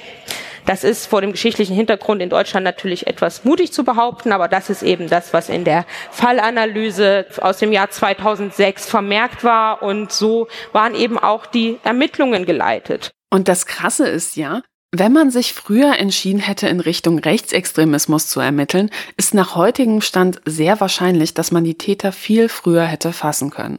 Denn die später als NSU-Mitglieder identifizierten Personen befanden sich damals bereits auf dem Radar der Behörden. Intern hieß es wohl an mehreren Stellen, also wenn jemand aus der rechtsextremen Szene einen Terroranschlag plant, dann genau diese drei untergetauchten Personen. Es gab sogar einen Spiegelartikel, in dem die Namen der späteren NSU-Täter dann auch so genannt wurden, allerdings natürlich nicht im Kontext der sogenannten Dönermorde, wie es damals hieß. Übrigens, eine NSU-Opferanwältin bekam 2018 Morddrohungen zugeschickt, die mit NSU 2.0 unterzeichnet waren. Später stellte sich heraus, die Privatanschrift der Anwältin soll von einem Dienstcomputer des ersten Polizeireviers in Frankfurt aus abgerufen worden sein. Gegen zahlreiche Polizeibeamte wurde danach ermittelt. Der Verdacht? Es gibt auch hier eine Gruppe von Polizeibeamten mit rechtsextremer Gesinnung, die ihre Dienstbefugnisse systematisch missbrauchen. Aber zurück zum Fall von Franco A. Hat sich seitdem etwas geändert? Christiane Schmidt von der Taz sagte mir, dass die Behörden das Thema Rechtsextreme im Staatsdienst lange nicht auf dem Schirm hatten. Allerdings gäbe es doch Anzeichen dafür, dass sich hier zumindest sehr langsam etwas bewegt. Jetzt in den vergangenen Wochen gab es mehrere Meldungen darüber, dass es in den Sicherheitsbehörden massive Umbauten geben soll. Also BKA wird aufgestockt im Bereich Rechtsextremismus. Im Bundesamt für Verfassungsschutz hat es eine deutliche Veränderung gegeben, seit es dort den neuen Chef Haldenwang gibt. Da ist das Thema Rechtsextremismus ganz, ganz anders behandelt. Auch dort wird das Personal aufgestockt in dem Bereich. Der MAD wird komplett umgebaut die haben inzwischen verstanden, dass sie äh, nicht nur irgendwie nach Einzelpersonen gucken dürfen, die irgendwie so klassisch rechtsextrem sind, sondern dass sie auch auf Vernetzung schauen müssen, dass sie auch auf die Schwelle darunter gucken müssen. Bislang haben die mal so ein bisschen argumentiert und haben gesagt, ja, der hat zwar einen Hitlergruß gezeigt, aber war das jetzt eher der Party-Kontext oder war das der politische Kontext? Und da gibt es einen Fall, so eine Abschiedsfeier von einem KSK-Kommandeur, der da irgendwie besoffen Hitlergrüße gezeigt hat und dann lief da irgendwie so einschlägige Musik und so. Und da hat der MAD gesagt, na ja, aber wir schauen erst mal und die haben das irgendwie ewig lang nicht abgeschlossen und die Gerichte, ein Gericht hat geurteilt und hat gesagt, ist doch total eindeutig. Also ich meine, Hitlergruß ist Hitlergruß. So, und das haben die jetzt verstanden und die wollen jetzt mehr Zivilisten in die Führungsebenen setzen, damit dort eben nicht nur so dieser militärische Kadergeist weht, weil man eben auch festgestellt hat, dass Kameraden Kameraden decken. Und Kameraden sollen ja hier Kameraden befragen der MAD ist angemahnt worden, interessanterweise durchs parlamentarische Kontrollgremium. Also das ist das Geheimdienstgremium im Bundestag, die die Geheimdienste eben kontrollieren sollen. Und das ist so ein streng abgeschirmt tagendes Gremium aus allen Parteien. Deren Zwischenbericht ist äh, anscheinend fatal ausgefallen. Also die haben gesagt, dass so die Sicherheitsbehörden, die haben keinen Sensor für rechtsextreme Vorfälle. Also die gucken zu klassisch danach. Also das hat, wurde schon verstanden jetzt auf Sicherheitsbehördenebene.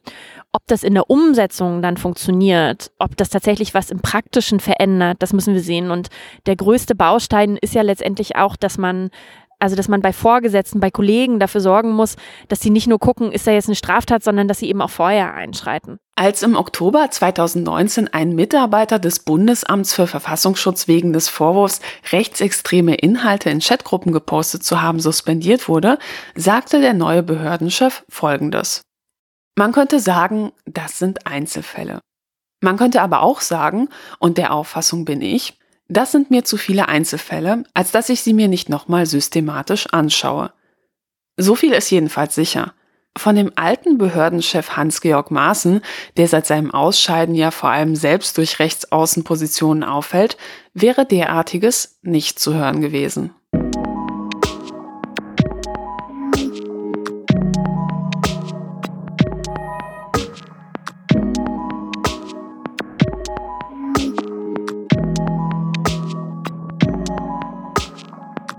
In den 90ern schien irgendwie klar, wer oder was Rechtsextreme sind.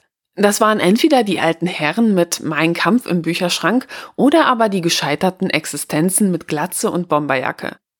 Nazis, das waren die, die Ausländer raus an die Wand sprühen, jüdische Friedhöfe schänden und NPD wählen. Leute halt, die sich in so Kneipen treffen, wo das deutsche Schnitzel 8,88 Euro kostet. Aber ist das heute noch so? Der Journalist Christian Fuchs hat mit seinem Kollegen Paul Middelhoff ein Buch über eine ganz besondere Strömung innerhalb der rechtsextremen Szene geschrieben. Titel Das Netzwerk der neuen Rechten. Christian Fuchs sagt, dass diese ehemals wenig bedeutende Strömung in den letzten Jahren immens an Bedeutung gewonnen hat und dass die dazugehörigen Gruppen längst bis in die Mitte der Gesellschaft hineinwirken. Ja, die neue Rechte, das ist auch ein bisschen verwirrend, ist gar nicht so neu. Die gibt es in ganz Europa seit den 50er Jahren. Sie wurde bloß nicht so groß wahrgenommen. Und sie ist eine Strömung innerhalb der extremen Rechten insgesamt. Ne? Es gibt zum Beispiel Reichsbürger, es gibt die sehr bekannten Neonazis und es gibt eben die neue Rechte als eine andere Spielart der extremen Rechten. Und was unterscheidet sie jetzt von den Neonazis? Ist, die Neonazis sind so ewig gestrige, verstaubte, ne, neonazistisch eingestellte ähm, extreme Rechte, die verehren den Nationalsozialismus, Adolf Hitler, Goebbels zum Beispiel und tragen gerne ihre Uniform. Teile dieser Bewegung in den Holocaust. Und die neue Rechte sagt, all das sind wir nämlich nicht. Wir erkennen die Shoah an. Wir wissen, dass es Verbrechen waren, die in der NS-Zeit passiert sind. Aber warum reduzieren wir denn unsere ruhmreiche, tausendjährige deutsche Geschichte mit Heine, Fontane, Goethe, Gutenberg Luther nur auf diese zwölf Jahre des Nationalsozialismus, was natürlich eine Unterstellung ist und eine wahnsinnige quasi Marginalisierung dieser schrecklichen Taten, die von Deutschland ausgingen. Und noch ein weiterer großer Unterschied ist, dass die neue Rechte es versucht, in die Mitte der Gesellschaft vorzudringen. Sie wollen gerne die bürgerlichen und konservative und rechte Kreise erreichen. Das sind Rechtsextreme, sie wollen aber Rechte und die Mitte der Gesellschaft erreichen, haben es auch schon zu großen Teilen geschafft was die Neonazis nie geschafft haben. Die waren immer am Rande der Gesellschaft, die waren immer marginalisiert. Sie wussten, dass sie die Schmuddelkinder sind und, das, und dass sie eben auch die Uniform von damals getragen haben, die schreckliche Musik gehört haben. Und die neue Rechte macht das nämlich alles genau nicht. Sie geben sich als bürgerlich aus, sie geben sich als Intellektuelle, als Akademiker und Akademikerinnen, die auf dem Höhe der Zeit sind, indem sie eben wissen, wie sie soziale Medien nutzen können, einen ganz anderen habituellen Auftritt haben, ne, dass sie eben Sneaker tragen und Undercut und und äh, Poloshirts und nicht mehr Bomberjacke. Sie benutzen jugendkulturelle äh, Codes, dass sie zum Beispiel Rapmusik machen. Neonazis würden das niemals tun, weil das ja Musik ist von Afroamerikanern, die sie ablehnen. Und noch ein weiterer großer Unterschied ist, dass die Neonazis klassische biologische Rassisten sind. Also sie gehen davon aus, dass wir Menschen in Rassen eingeteilt sind und wir Deutsche eben als Herrenrasse, als Arier eben über allen anderen Rassen stehen und darum eben auf andere Rassen, Gewalt gegen andere Rassen zum Beispiel anwenden dürfen. Und da sagt die neue Rechte, nein, nein, das ist ja überkommen, natürlich sind wir keine Rassisten. Sie versuchen das positivistisch auszudrücken. Sie sagen, es gibt ein Konzept des Ethnopluralismus. Und das bedeutet, dass jedes Volk eine gewisse Kultur hat, eine gewisse Identität und die nur in dem zugewiesenen Kulturraum auch authentisch ausleben kann. Also das bedeutet, ein Deutscher kann also nur glücklich werden in Deutschland. Ein Syrer zum Beispiel, ne, eine Religion des Islam, folgt, ähm, kann deshalb nie glücklich in Deutschland werden und wäre glücklich in seiner Heimat, nämlich in Syrien. Und ähm, am Ende kommt das wiederum auch auf eine rassistische Reaktion hinaus, dass sie eben wollen, dass die Ausländer nicht mehr in Deutschland leben. Gleichzeitig ist es aber auch nicht so, als könnte man zwischen der neuen Rechten und den klassischen Neonazis wirklich so einen klaren Cut machen. Christian Fuchs sagt, dass die Übergänge hier fließend sind diese vor sich hergetragene Trennung, die die neue Rechte gerne tut, dass sie mit diesen alten Rechten, sage ich mal, den Neonazis nichts zu tun haben, ist quasi auch nur eine Mimikrie, also eine Verstellung. Große Teile, zum Beispiel der sogenannten Jugendbewegung der neuen Rechten, der identitären Bewegung, waren vorher in klassischen Neonazi-Strukturen aktiv. Also bei der NPD-Jugend zum Beispiel oder in Kameradschaften oder bei den autonomen Nationalisten. Das sind alles alte Neonazis, die sich eben nur dann jetzt äh, in einer anderen Form wieder organisiert haben, die ein wenig anschlussfähiger ist an die Mitte der Gesellschaft. Eine der Ikonen der neuen Rechten ist die Figur Götz Kubitschek. Er hat einen Verlag gegründet, mit dem er bei der Frankfurter Buchmesse auch gerne provokante Auftritte hinlegt. In Home Stories über die Kubitscheks wird immer gerne betont, dass die Familie auf einem Rittergut wohnt und dass die Kinder ihre Eltern mit sie ansprechen müssen und dass sie ihren eigenen Ziegenkäse herstellen, als wäre das das Entscheidende. In einigen Home Stories heißt es dann aber auch, dass Kubitschek sich selbst als Intellektuellen, als Visionär, als Vordenker sieht. Nach der Lektüre einiger seiner Texte kann ich nur sagen, nee, das ist er irgendwie echt nicht. Nur weil man weiß, wie man Fußnoten setzt und gerne lange Sätze mit vielen Kommas macht, heißt das noch lange nicht, dass man was Neues zu sagen hätte. Insbesondere, wenn man das Ganze dann auch noch in sehr schwülstige und emotional beladene Sprache verpackt. Auffällig ist lediglich, dass bei vielen der in seinem Verlag publizierten Texte gerne einfach mal die letzten 50 Jahre Forschung ausgeblendet werden, wenn das Ergebnis nicht zur jeweiligen These passt. Für mich ist das Ganze im Großen und Ganzen alter Wein in neuen Schläuchen. Quasi NPD-Flugblätter mit Fußnoten und ohne Bilder. Was stimmt ist, dass die neue Rechte sehr, sehr, sehr demokratiefeindliche Überzeugung hat, eine antidemokratische Grundposition. Sie wollen im Grunde genommen unsere liberale, offene, plurale Gesellschaft, wie wir sie kennen, aus den letzten Jahrzehnten abschaffen. Sie sind gegen Rechtsstaat, gegen parlamentarische Demokratie, gegen kritischen Journalismus, gegen Frauenrechte, gegen Minderheitenschutz, gegen Gleichberechtigung von Mann und Frau. All diese Dinge, die wir wertgeschätzt haben als Gesellschaft, als westliche Demokratie, wollen sie abschaffen.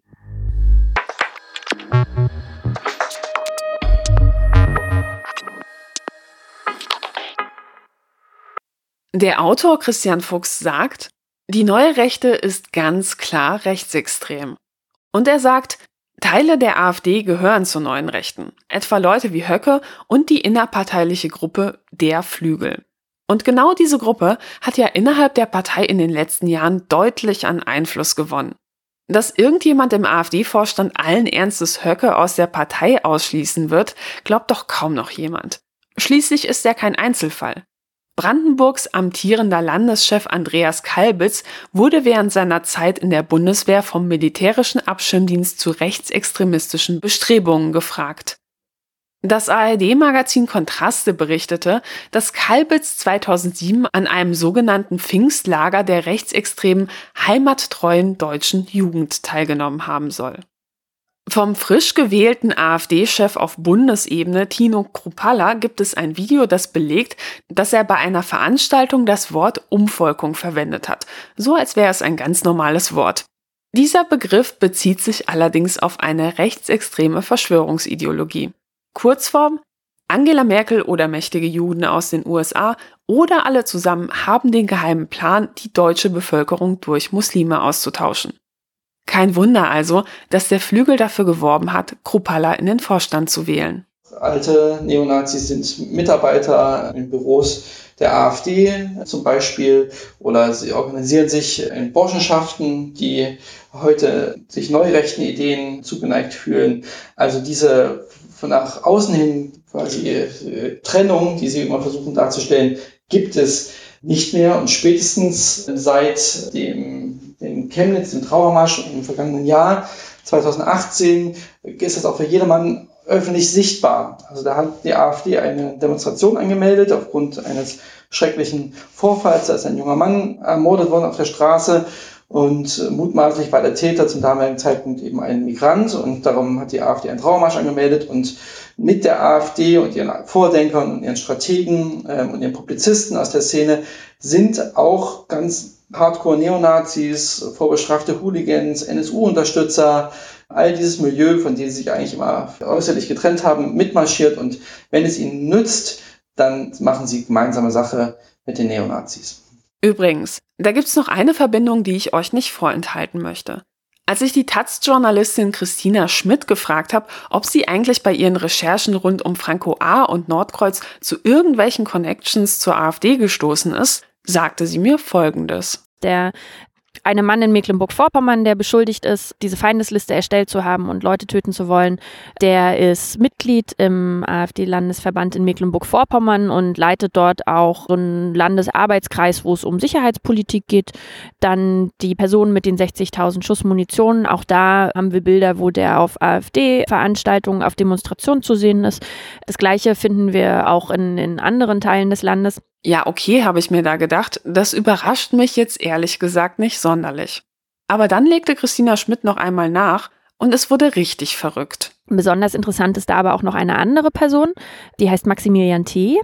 Maximilian T. war einige Zeit lang als Komplize von Franco A. gehandelt, also dieser Bundeswehrsoldat, der in Gestalt eines syrischen Flüchtlings ein Attentat geplant haben soll, der so dachte man eine Weile, muss ja Unterstützer gehabt haben. Und dann fand man beispielsweise bei Maximilian T. eine Liste mit Namen drauf, Politiker, linkes Spektrum. Und der war dann eine Zeit lang verdächtig. Die Ermittlungen gegen den wurden aber eingestellt. Was bei dem ziemlich interessant ist, ist, dass der selber durchaus aus einem rechten Umfeld kommt. Also sein Vater ist Reichsbürger mit hochgradig rechtsextremen Fantasien hat selber mal gesagt, dass er in der NPD Mitglied war. Maximilian T. hat dann im Laufe der Ermittlungen irgendwann mal ein gesäubertes Handy abgegeben, so dass Ermittler nicht so richtig wissen, was da eigentlich drauf war. Jemand aus aus Sicherheitskreisen sagte mal zu uns, das ist der Mann mit den guten Kontakten. Also wenn in der Bundeswehr Soldaten als rechts aufgefallen sind oder als rechtsextrem, dann gab es häufig eine Verbindung zu Maximilian T. Der war in einer der Prepper-Gruppen, der war in der ostdeutschen Gruppe. Also der ist noch bei der Bundeswehr. Der arbeitet da bis heute noch, der hat aber eine Nebenbeschäftigung. Der arbeitet nämlich im Bundestag für einen AfD-Verteidigungspolitiker. Jan Nolte heißt er. Und es ist natürlich besonders interessant, dass der ausgerechnet im Verteidigungsausschuss dann quasi jetzt zuarbeitet oder da mit diesen Aufgaben betraut ist, weil der Verteidigungsausschuss natürlich wiederum jener Ausschuss ist, der sich mit der Aufklärung dieses ganzen Sachverhaltes beschäftigen muss. Und in dem Ausschuss fragen sich jetzt andere Abgeordnete, na können wir dieses Thema überhaupt jetzt hier noch besprechen? Oder landet dann einfach sofort alles bei Maximilian T.'s Kumpels und Franco A. Dann letztendlich müssen wir uns ja nochmal vorstellen, also die Vorwürfe gegen den waren, dass er gemeinsam mit Franco A. eine Liste erstellt hat von Leuten, die umgebracht werden sollten. Das ist ja das Szenario. Und auf dieser Liste stehen die Leute, denen er heute jeden Tag begegnen kann im Bundestag. Also Claudia Roth oder Heiko Maas oder eben auch verschiedene andere Politiker oder auch möglicherweise gibt es auch Mitarbeiter, die da mit drauf standen. Und das ist natürlich eine schlimme Gemengelage. Ne? Also das ist ja auch für die Leute selber einfach eine bedrückende Position. Interessant ist auch, Viele der Institute und Vereine der neuen Rechten haben richtig viel Schotter. Neben Graswurzelspenden kommt die Kohle übrigens auch öfters von älteren männlichen deutschen Unternehmern. Von solchen Großspenden hat übrigens auch die AfD in der Vergangenheit massiv profitiert. Mittlerweile ist die Partei allerdings so groß und so erfolgreich, dass sie gar nicht mehr auf ihre grauen Eminenzen angewiesen ist. Ein riesiger Apparat wird längst durch Steuergelder finanziert, etwa durch Abgeordnetengehälter oder Mitarbeiterzulagen. Und hinzu kommt natürlich auch noch die staatliche Wahlkampfkostenerstattung. Mir ist wichtig noch zu sagen, dass die neue Rechte viel mehr ist als bloß große Teile der AfD, sondern es ist ein gesamte, ein politisches Vorfeld geschaffen worden. Wir nennen das patriotische Parallelgesellschaft von 170 Organisationen. Es gibt eine neue rechte Frauenbewegung, eine Jugendbewegung, ein, äh, eine Gewerkschaft, sogar eine Flüchtlingshilfsorganisation, Künstler und Künstlerinnen, Verlage, Medien.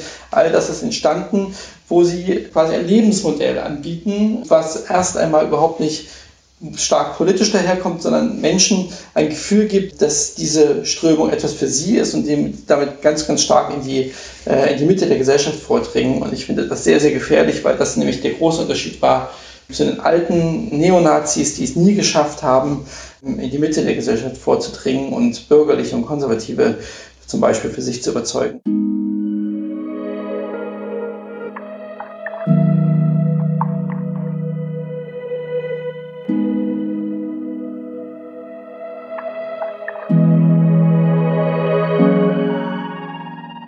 Je tiefer man in diesen braunen Sumpf gräbt, desto klarer wird einem, irgendwo da draußen ist eine Parallelwelt, bei der es wirklich schwerfällt zu begreifen, wie so etwas überhaupt entstehen konnte.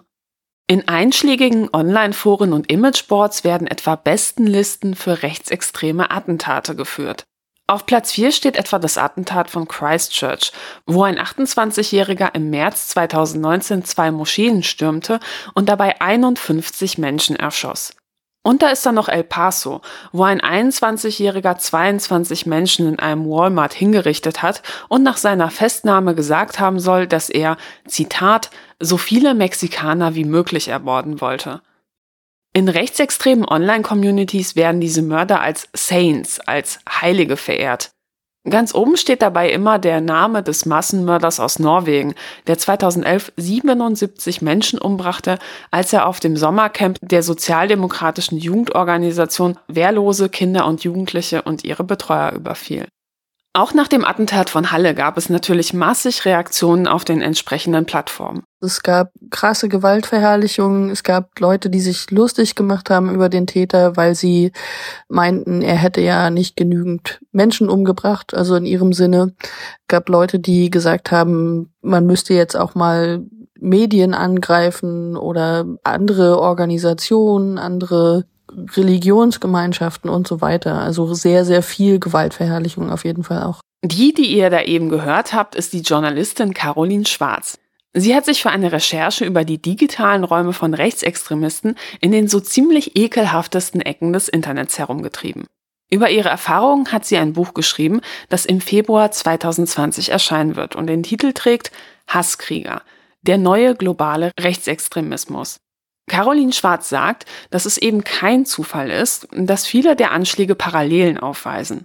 Als ich sie frage, ob sie eigentlich denkt, dass es sich in Halle um einen Einzeltäter gehandelt hat, sagte sie mir Folgendes. Also Einzeltäter ist immer relativ schwierig. Wir wissen zum Beispiel noch ganz viele Dinge aus diesem Kontext zu Halle nicht. Und dann ist es in dem Fall ganz klar, dass es eine ideologische Gemeinschaft mit terroristischen Akten aus dem ganzen Jahr gab, also von Brandon Tarrant über El Paso und was eben auch sonst noch so war. Allein schon in der Tatsache geschuldet, dass es eben dieses Pamphlet gab, wieder, dass es einen Livestream gab, äh, angelehnt an das, was Brandon Tarrant Anfang des Jahres in äh, Neuseeland gemacht hat das sehen wir immer mehr und es ist klar, dass man sich da inspiriert gefühlt hat. Und es reicht ja auch nicht nur bis Brandon Tarrant zurück, sondern auch natürlich auf Anders Breivik und die Taten von 2011 in Norwegen. Viele der Attentäter der letzten Jahre sind in rechtsextremen Online-Communities aktiv gewesen. Im Zuge ihrer Recherche hat Caroline Schwarz viel Zeit in solchen Gruppen verbracht. Sie sagt, Rechtsextreme sind heute auf so gut wie allen großen Plattformen aktiv. Wobei Facebook eigentlich nur noch für die Älteren relevant ist. Rechtsextreme Influencer, wie etwa der österreichische Chef der identitären Bewegung Martin Sellner, nutzen vor allem auch moderne Plattformen wie Instagram oder andere Dinge, um Jüngere zu erreichen. Wenn ihre Accounts dort gesperrt werden, tauchen meist wenig später neue auf. Die Online-PR einiger Gruppen der neuen Rechten läuft wirklich hochprofessionell ab. Anders kann man das wirklich kaum beschreiben. Rechtsextreme Gruppen rund um die identitäre Bewegung beispielsweise posten da gerne Bilder von lachenden blonden Frauen, die vor Naturlandschaften posieren. Oder Kinder, die Weizenehren halten. Oder pastellfarbene Zitatgrafiken mit nordischen Weisheiten. Alles dreht sich irgendwie um Heimat, Identität und Natur. Mit dem, was Otto Normalbürger so unter Neonazis versteht, hat das auf den ersten Blick erstmal recht wenig zu tun. Und das macht es umso gefährlicher. Denn von solchen öffentlichen Andockpunkten aus werden Interessierte meist in geschlossene Gruppen weitergelotst. Beispielsweise zu Discord, einer Plattform, die im Gaming-Bereich besonders beliebt ist, oder auch zum Messenger Telegram. Und da gehen dann plötzlich ganz, ganz andere Dinge ab. Man kommt zum Beispiel relativ schnell über den YouTube-Channel von Martin Sellner rein und ist dann in seinem Telegram-Kanal, wo er nur schreibt und andere nicht schreiben. Er verbreitet da aber auch wieder Sachen von anderen rechtsradikalen Akteuren und Bewegungen und dann kommt man eben so von einem ins nächste. Und das sind so einerseits diese Kanäle, die sie betreiben. Das heißt, da gibt's keine Chats und Leute folgen denen nur wie auf Twitter, das ist so einseitige Kommunikation. Und auf der anderen Seite gibt es dann aber auch relativ viele große Gruppen für alle möglichen Zwecke, also von Verschwörungsideologen über Reichsbürger, über eben äh, ganz verschiedene rechtsradikale und auch terroristische Gruppierungen, die da so unterwegs sind. Und in der Regel ist es schon so, dass die da sehr radikal im Auftreten sind. Also Gewaltfantasien gehören quasi sprachlich dazu. Witze, Angriffe, teilweise Koordinierung von Angriffen auf Einzelpersonen oder Organisationen. Also alles, was man sich schon so auch vorstellen kann. Genauso wie offline ist auch in vielen der Online-Gruppen die Frauenquote schlecht bis miserabel. Das Ganze scheint vor allem eher für junge Männer attraktiv zu sein. Auffällig ist auch, wie viele der in den jeweiligen Gruppen verbreiteten Memes und Botschaften krass frauenfeindlich sind. Wobei, es gibt natürlich auch Gruppen mit einem hohen Frauenanteil. Eine davon sind die sogenannten Treadwives, eine Bewegung, die der Alt-Right, also der amerikanischen neuen Rechten, zugeordnet wird. In dieser Gruppe bekommt man als Frau erst einmal eingeredet, man müsse sein SMV, sein Sexual Market Value bestimmen, um zu wissen, wie viel man als Frau eigentlich in den Augen eines Mannes wert ist. Bei Beziehungsproblemen wird einem geraten, sich an die STFU-Methode zu halten, also shut the fuck up, halt einfach deine Fresse. So hat es jedenfalls die Autorin Julia Ebner im Rahmen ihrer Recherche für ihr Buch Radikalisierungsmaschinen in antifeministischen Alt-Right-Gruppen erlebt. Frauen, das wird da schnell klar, sollen sich in einer Beziehung lieber unterordnen. Und Frauen, die häusliche Gewalt erleben, denen wird in solchen Communities allen Ernstes geraten, doch erst einmal die Schuld bei sich zu suchen. Caroline Schwarz sagt, dass sie auch bei den von ihr beobachteten Gruppen auf viel frauenverachtenden Content gestoßen ist. Antifeminismus ist ein krasser Türöffner. Also erstmal ist es relativ anschlussfähig, würde ich vorsichtig formulieren. Also wir, wir bekommen ja immer wieder antifeministische Rants auf den Titelseiten dieser Republik. Und viele, gerade sehr junge Männer fühlen sich da sehr wohl in dieser Rolle und erklären zum Beispiel ihre Misserfolge bei Frauen durch den Feminismus. Das war jetzt in Halle auch wieder so, dass der Täter sich schon während des Livestreams antifeministisch geäußert hat. Das ist klar ein Weg in den Rechtsradikalismus und eine Überschneidung, die es bei vielen rechten, rechtsradikalen Bewegungen auch klar gibt. Ein zentraler Begriff der gesamten Alt-Right ist das sogenannte Red Pilling. Der Begriff bezieht sich auf den Film Matrix, in dem der Protagonist die Wahl zwischen einer blauen und einer roten Pille hat.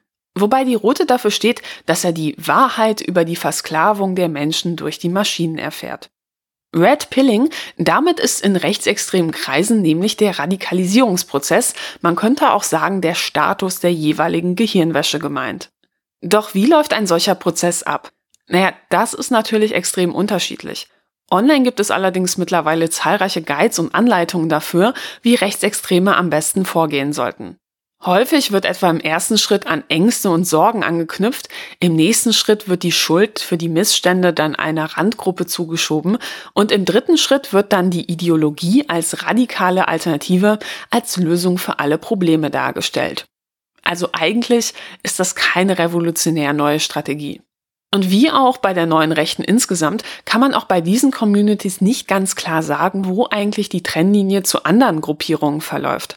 Insbesondere auch, weil ja heute einfach so gut wie jede rechtsextreme Gruppe auch online präsent ist. Und weil es ja oft auch vermeintlich harmlos anfängt mit ausländerfeindlichen und antisemitischen Memes und Witzen. Es gibt Berührungspunkte, es gibt Verbindungen, die man auch teilweise nachweisen kann, aber es gibt eben auch eher so lose Gruppierungen oder lose organisierte Plattformen, auf denen dann eher jüngere Leute unterwegs sind und die haben dann auch einen ganz anderen ganz andere Jugendkultur, in, wenn man so nennen will, in ihrem Auftreten. Teilweise machen die sich auch über alte Rechtsradikale lustig, also das gehört da auch schon dazu. Und dann gibt's aber wieder so Schnittmengen und Berührungspunkte, so ähm, Demonstrationen in Chemnitz im letzten Jahr. Also da kommen die dann auch wieder zusammen, punktuell und ideologisch gibt's auch wieder immer wieder Überschneidungen. Für Sicherheitsbehörden heißt das im Prinzip, dass sie sich auf alles Mögliche einstellen müssen, was es da so gibt. Wichtig ist an dieser Stelle auch noch einmal zu betonen, dass der Prozess der Radikalisierung heute zwar über andere Kanäle verläuft, zentrale Mechanismen bleiben aber gleich. Der Attentäter von Halle war etwa davon überzeugt, dass Juden im Rahmen einer geheimen Verschwörung die Geschicke der Welt lenken.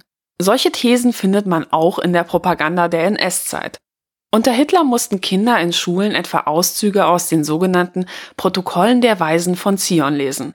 Ein vollkommen erfundener und erlogener Text über eine angebliche jüdische Weltverschwörung. Und heute wird eben dieser Text, der schon zu NS-Zeiten benutzt wurde, wieder in Online-Foren der Alt-Right verbreitet.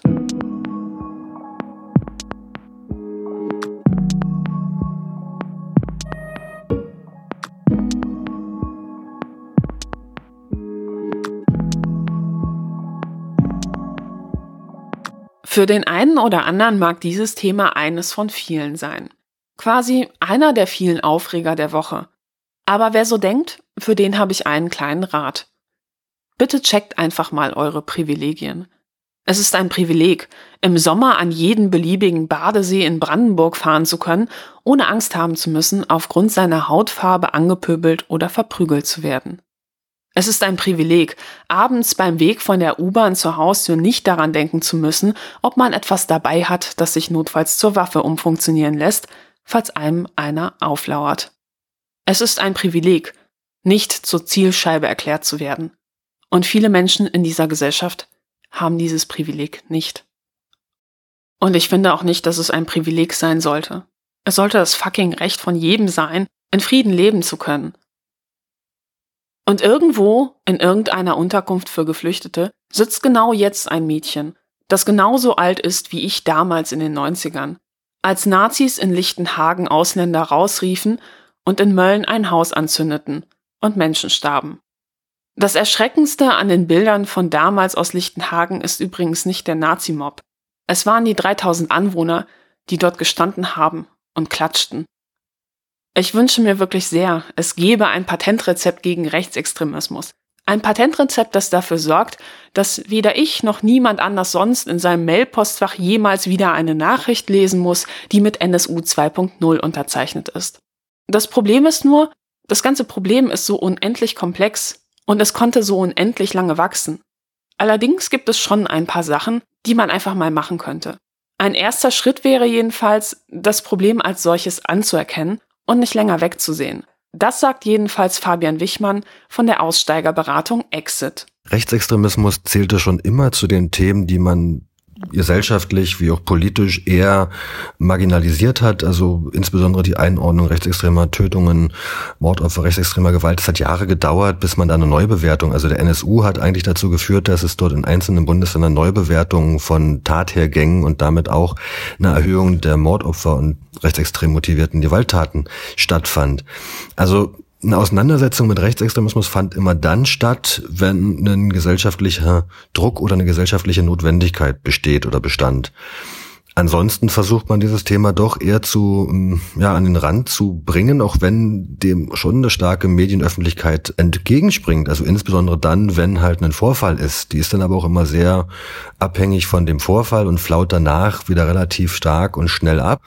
Und damit ist der Diskurs dann auch in der Regel wieder erstickt. Und ich glaube, grundsätzlich ist es halt auch mal so eine Sache, dass halt Rechtsextremismus eher als Problem einer Gesellschaft verstanden wird, dem man sehr nahe steht und dass man das dann schneller verdrängt als ein ähnlich gelagertes Phänomen wie im islamistischen Terror, den man aber viel, viel schneller externalisieren kann und sagen kann, das sind ja die anderen, das sind die Fremden.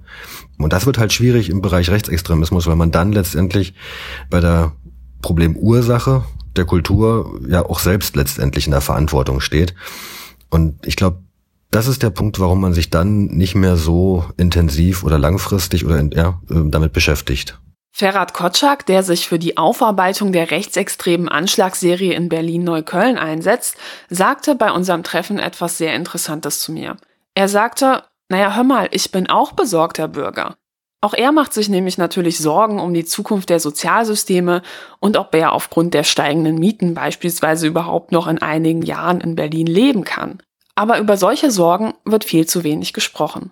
Dass die AfD mit einfachen Antworten auf diese Probleme, die ich gerade benannt habe, versucht, Menschen zu erreichen und sie auch greift, ist natürlich ein Thema für sich. Muss man schauen, wie man damit umgeht. Aber dass in Thüringen beispielsweise jemand gewählt wird, der als Faschist bezeichnet werden darf, sagt ja schon vieles aus, dass das viele dieser besorgten Bürger eigentlich schon von ihren Sorgen weit rüber sind, sondern es geht nicht mehr um die Sorgen, sondern es geht darum, dass man wirklich einen Faschisten wählt, dass man Gewalt verherrlicht, dass man den Holocaust leugnet. Und davon gibt es viele in der AfD. Und deshalb würde ich gar nicht mehr von besorgten Bürgern reden. Darüber kann gerne die AfD reden. Die Leute, die jetzt noch die AfD wählen und in der AfD aktiv sind, denen ist klar, dass in ihren Reihen sehr viele gewaltbereite Menschen sind, die auch wahrscheinlich Hitler verherrlichen würden. Diese Worte sind mir dann auch später wieder in den Sinn gekommen, als ich mit Christian Fuchs darüber gesprochen habe, was man denn genau gegen die neue Rechte tun könnte. Wenn du mich als Privatmensch fragst, dann muss ich sagen, wichtig ist, dass man den Quatsch, der von neuen Rechten behauptet wird und überhaupt von allen Rechtsextremen nicht noch mehr Bedeutung gibt, die sie schon haben. Also ganz konkret, dass man eben nicht die Dinge immer wieder verbreitet in sozialen Medien, dass Journalisten und Journalistinnen diese Sachen nicht so viel Platz geben, viel Raum in Talkshows zum Beispiel oder auf Titelseiten und dann eben auf jede Provokation anspringen, die da strategisch bewusst gesendet wird und dass vor allen Dingen finde ich, Parteien in den letzten Jahren äh, sich sehr versucht, sehr, sehr stark haben, an dieser Bedrohung abzuarbeiten, aber wenig eigene Impulse gezeigt haben, was ihnen vielleicht wichtig ist. Ich finde ja, wir haben viel zu viel über Migration gesprochen. Es gibt aber sehr viel dringendere Probleme aus meiner Sicht, zum Beispiel demografischer Wandel oder Pflegenotstand oder Digitalisierung, all diese Dinge, äh, Klimawandel die sind ein bisschen hinten runtergefallen. Und wenn sich politische Parteien wieder mehr auf ihre eigenen, was sie eigentlich wollen, also auch was sie für ein positives Gesellschaftsmodell vielleicht anbieten können gegenüber der Dystopie der neuen Rechten, dann glaube ich, wäre das ein Fortschritt für unsere gesamte Gesellschaft. Auch die Bundesregierung könnte deutlich mehr tun. In diesem Jahr hat etwa die Reform des Programms Demokratie Leben dazu geführt, dass zahlreiche vorher geförderte Projekte gegen rechts kein Geld mehr bekommen, weil die Verteilung jetzt einfach eine andere ist. Man will sich eher auf große Projekte konzentrieren. Zunächst sah es dabei auch so aus, als würde Deutschlands bekanntestes Aussteigerprogramm Exit nicht weiter gefördert werden. Daraufhin haben sich aber viele Menschen für Exit stark gemacht. Und sie hatten Erfolg. Fabian Wichmann sagte mir, man ist bei Exit sehr froh, dass die Förderung nun doch weitergeht. Trotzdem bleibt ein bitterer Beigeschmack. Ja, das ist immer schwierig, aber es betrifft ja nicht nur uns, sondern auch viele andere Projekte, die dann da immer wieder darunter zu leiden haben, dass weder eine Planungssicherheit noch eine Stabilität für die Mitarbeiter, für die Klienten haben, was ein wirklich eigentlich für einen Beratungskontext ein äußerst schwieriges, also schwieriges Umfeld ist. Das ist eigentlich aus einer professionellen Sicht so nicht tragbar. Im Podcast Lage der Nation wurde das Problem mal so ausgedrückt. Die Bundesregierung steckt mehr Geld in die Renovierung des Marineschulungsschiffs Gorch Fock als in die circa 140 Projekte von Demokratie leben. Tja, das muss man erstmal sacken lassen. Darüber hinaus gibt es auch strukturelle Probleme bei dem ganzen Förderungsprogramm. Zukünftig sollen die Kommunen stärker beteiligt werden. Klingt in der Theorie total gut. In der Praxis fragt man sich aber schon, was dann aus den Regionen wird, in denen der rechtsextreme Flügel der AfD dann beispielsweise irgendwann den Bürgermeister stellt. Und ehrlich, wenn man sich anschaut, wie viele Bürgermeisterinnen auf kommunaler Ebene gerade damit hadern, ob sie angesichts von Drohungen nicht hinschmeißen wollen, ist klar, solche Situationen werden irgendwann einfach Fakt sein alle müssen was tun. Also ich glaube, politisch ist da noch einiges rauszuholen und ist noch lange nicht das Ende der Fahnenstange erreicht. Wir sehen gerade erst, dass Demokratie leben eben nicht mehr Geld bekommt im nächsten Jahr. Wir sehen, dass es an Kompetenzen ohne Ende in Justiz und Polizei fehlt, dass die teilweise nicht wissen, wie man mit dem Internet umgeht oder wie man eben mit diesen spezifischen Gruppen umgeht.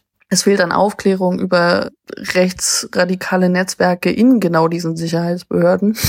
Auch das ist eine Komponente. Es fehlt an guten Dingen in der Bildung und genug Zeit in der Bildung mit Demokratieförderung zu arbeiten. Lehrer sind da sehr überfordert immer wieder. Medien könnten auch noch mal mehr Beiträge leisten. Ich glaube, da läuft auch noch relativ viel falsch, was den Umgang mit der AfD zum Beispiel betrifft, aber auch mit Rechtsradikalen insgesamt. Ja, und Zivilgesellschaft natürlich auch. Ich glaube ja, jetzt sind wir alle gefragt. Wenn wir nicht bereit sind, uns für eine freie und friedliche demokratische Gesellschaft einzusetzen, dann wird es kein anderer für uns tun. Und Engagement fängt manchmal schon im Kleinen an.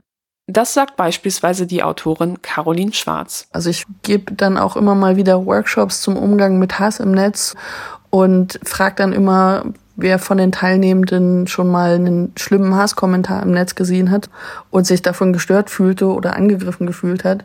Und dann gehen eigentlich fast immer alle Hände hoch und dann frage ich im nächsten Moment, ob jemand in irgendeiner Form reagiert hat, also gemeldet hat oder widersprochen hat. Und dann sind das nur noch ganz, ganz wenige Leute. Und ich glaube, das ist so eine Art digitaler Bystander-Effekt. Also, dass, dass Leute quasi sich darauf verlassen, dass jemand anderes schon eingreift. So aus der Forschung kennen wir das, dass je mehr Menschen Zeugen von einem Unfall werden oder einer Straftat, desto weniger wahrscheinlich ist es, dass Einzelpersonen eingreifen. Und so ist es auch im Netz ganz oft. Echte Solidarität mit den Betroffenen bedeutet, dass ich einschreite, wenn ich Antisemitismus und Rassismus mitbekomme. Und zwar egal ob online oder offline. Egal ob im Familienkreis oder am Arbeitsplatz. Das ist anstrengend, schon klar. Und ja, das kann das Familienessen zu Weihnachten so richtig scheiße machen. Aber anders wird's nicht gehen. Denn die Gesellschaft, das sind am Ende doch wir alle.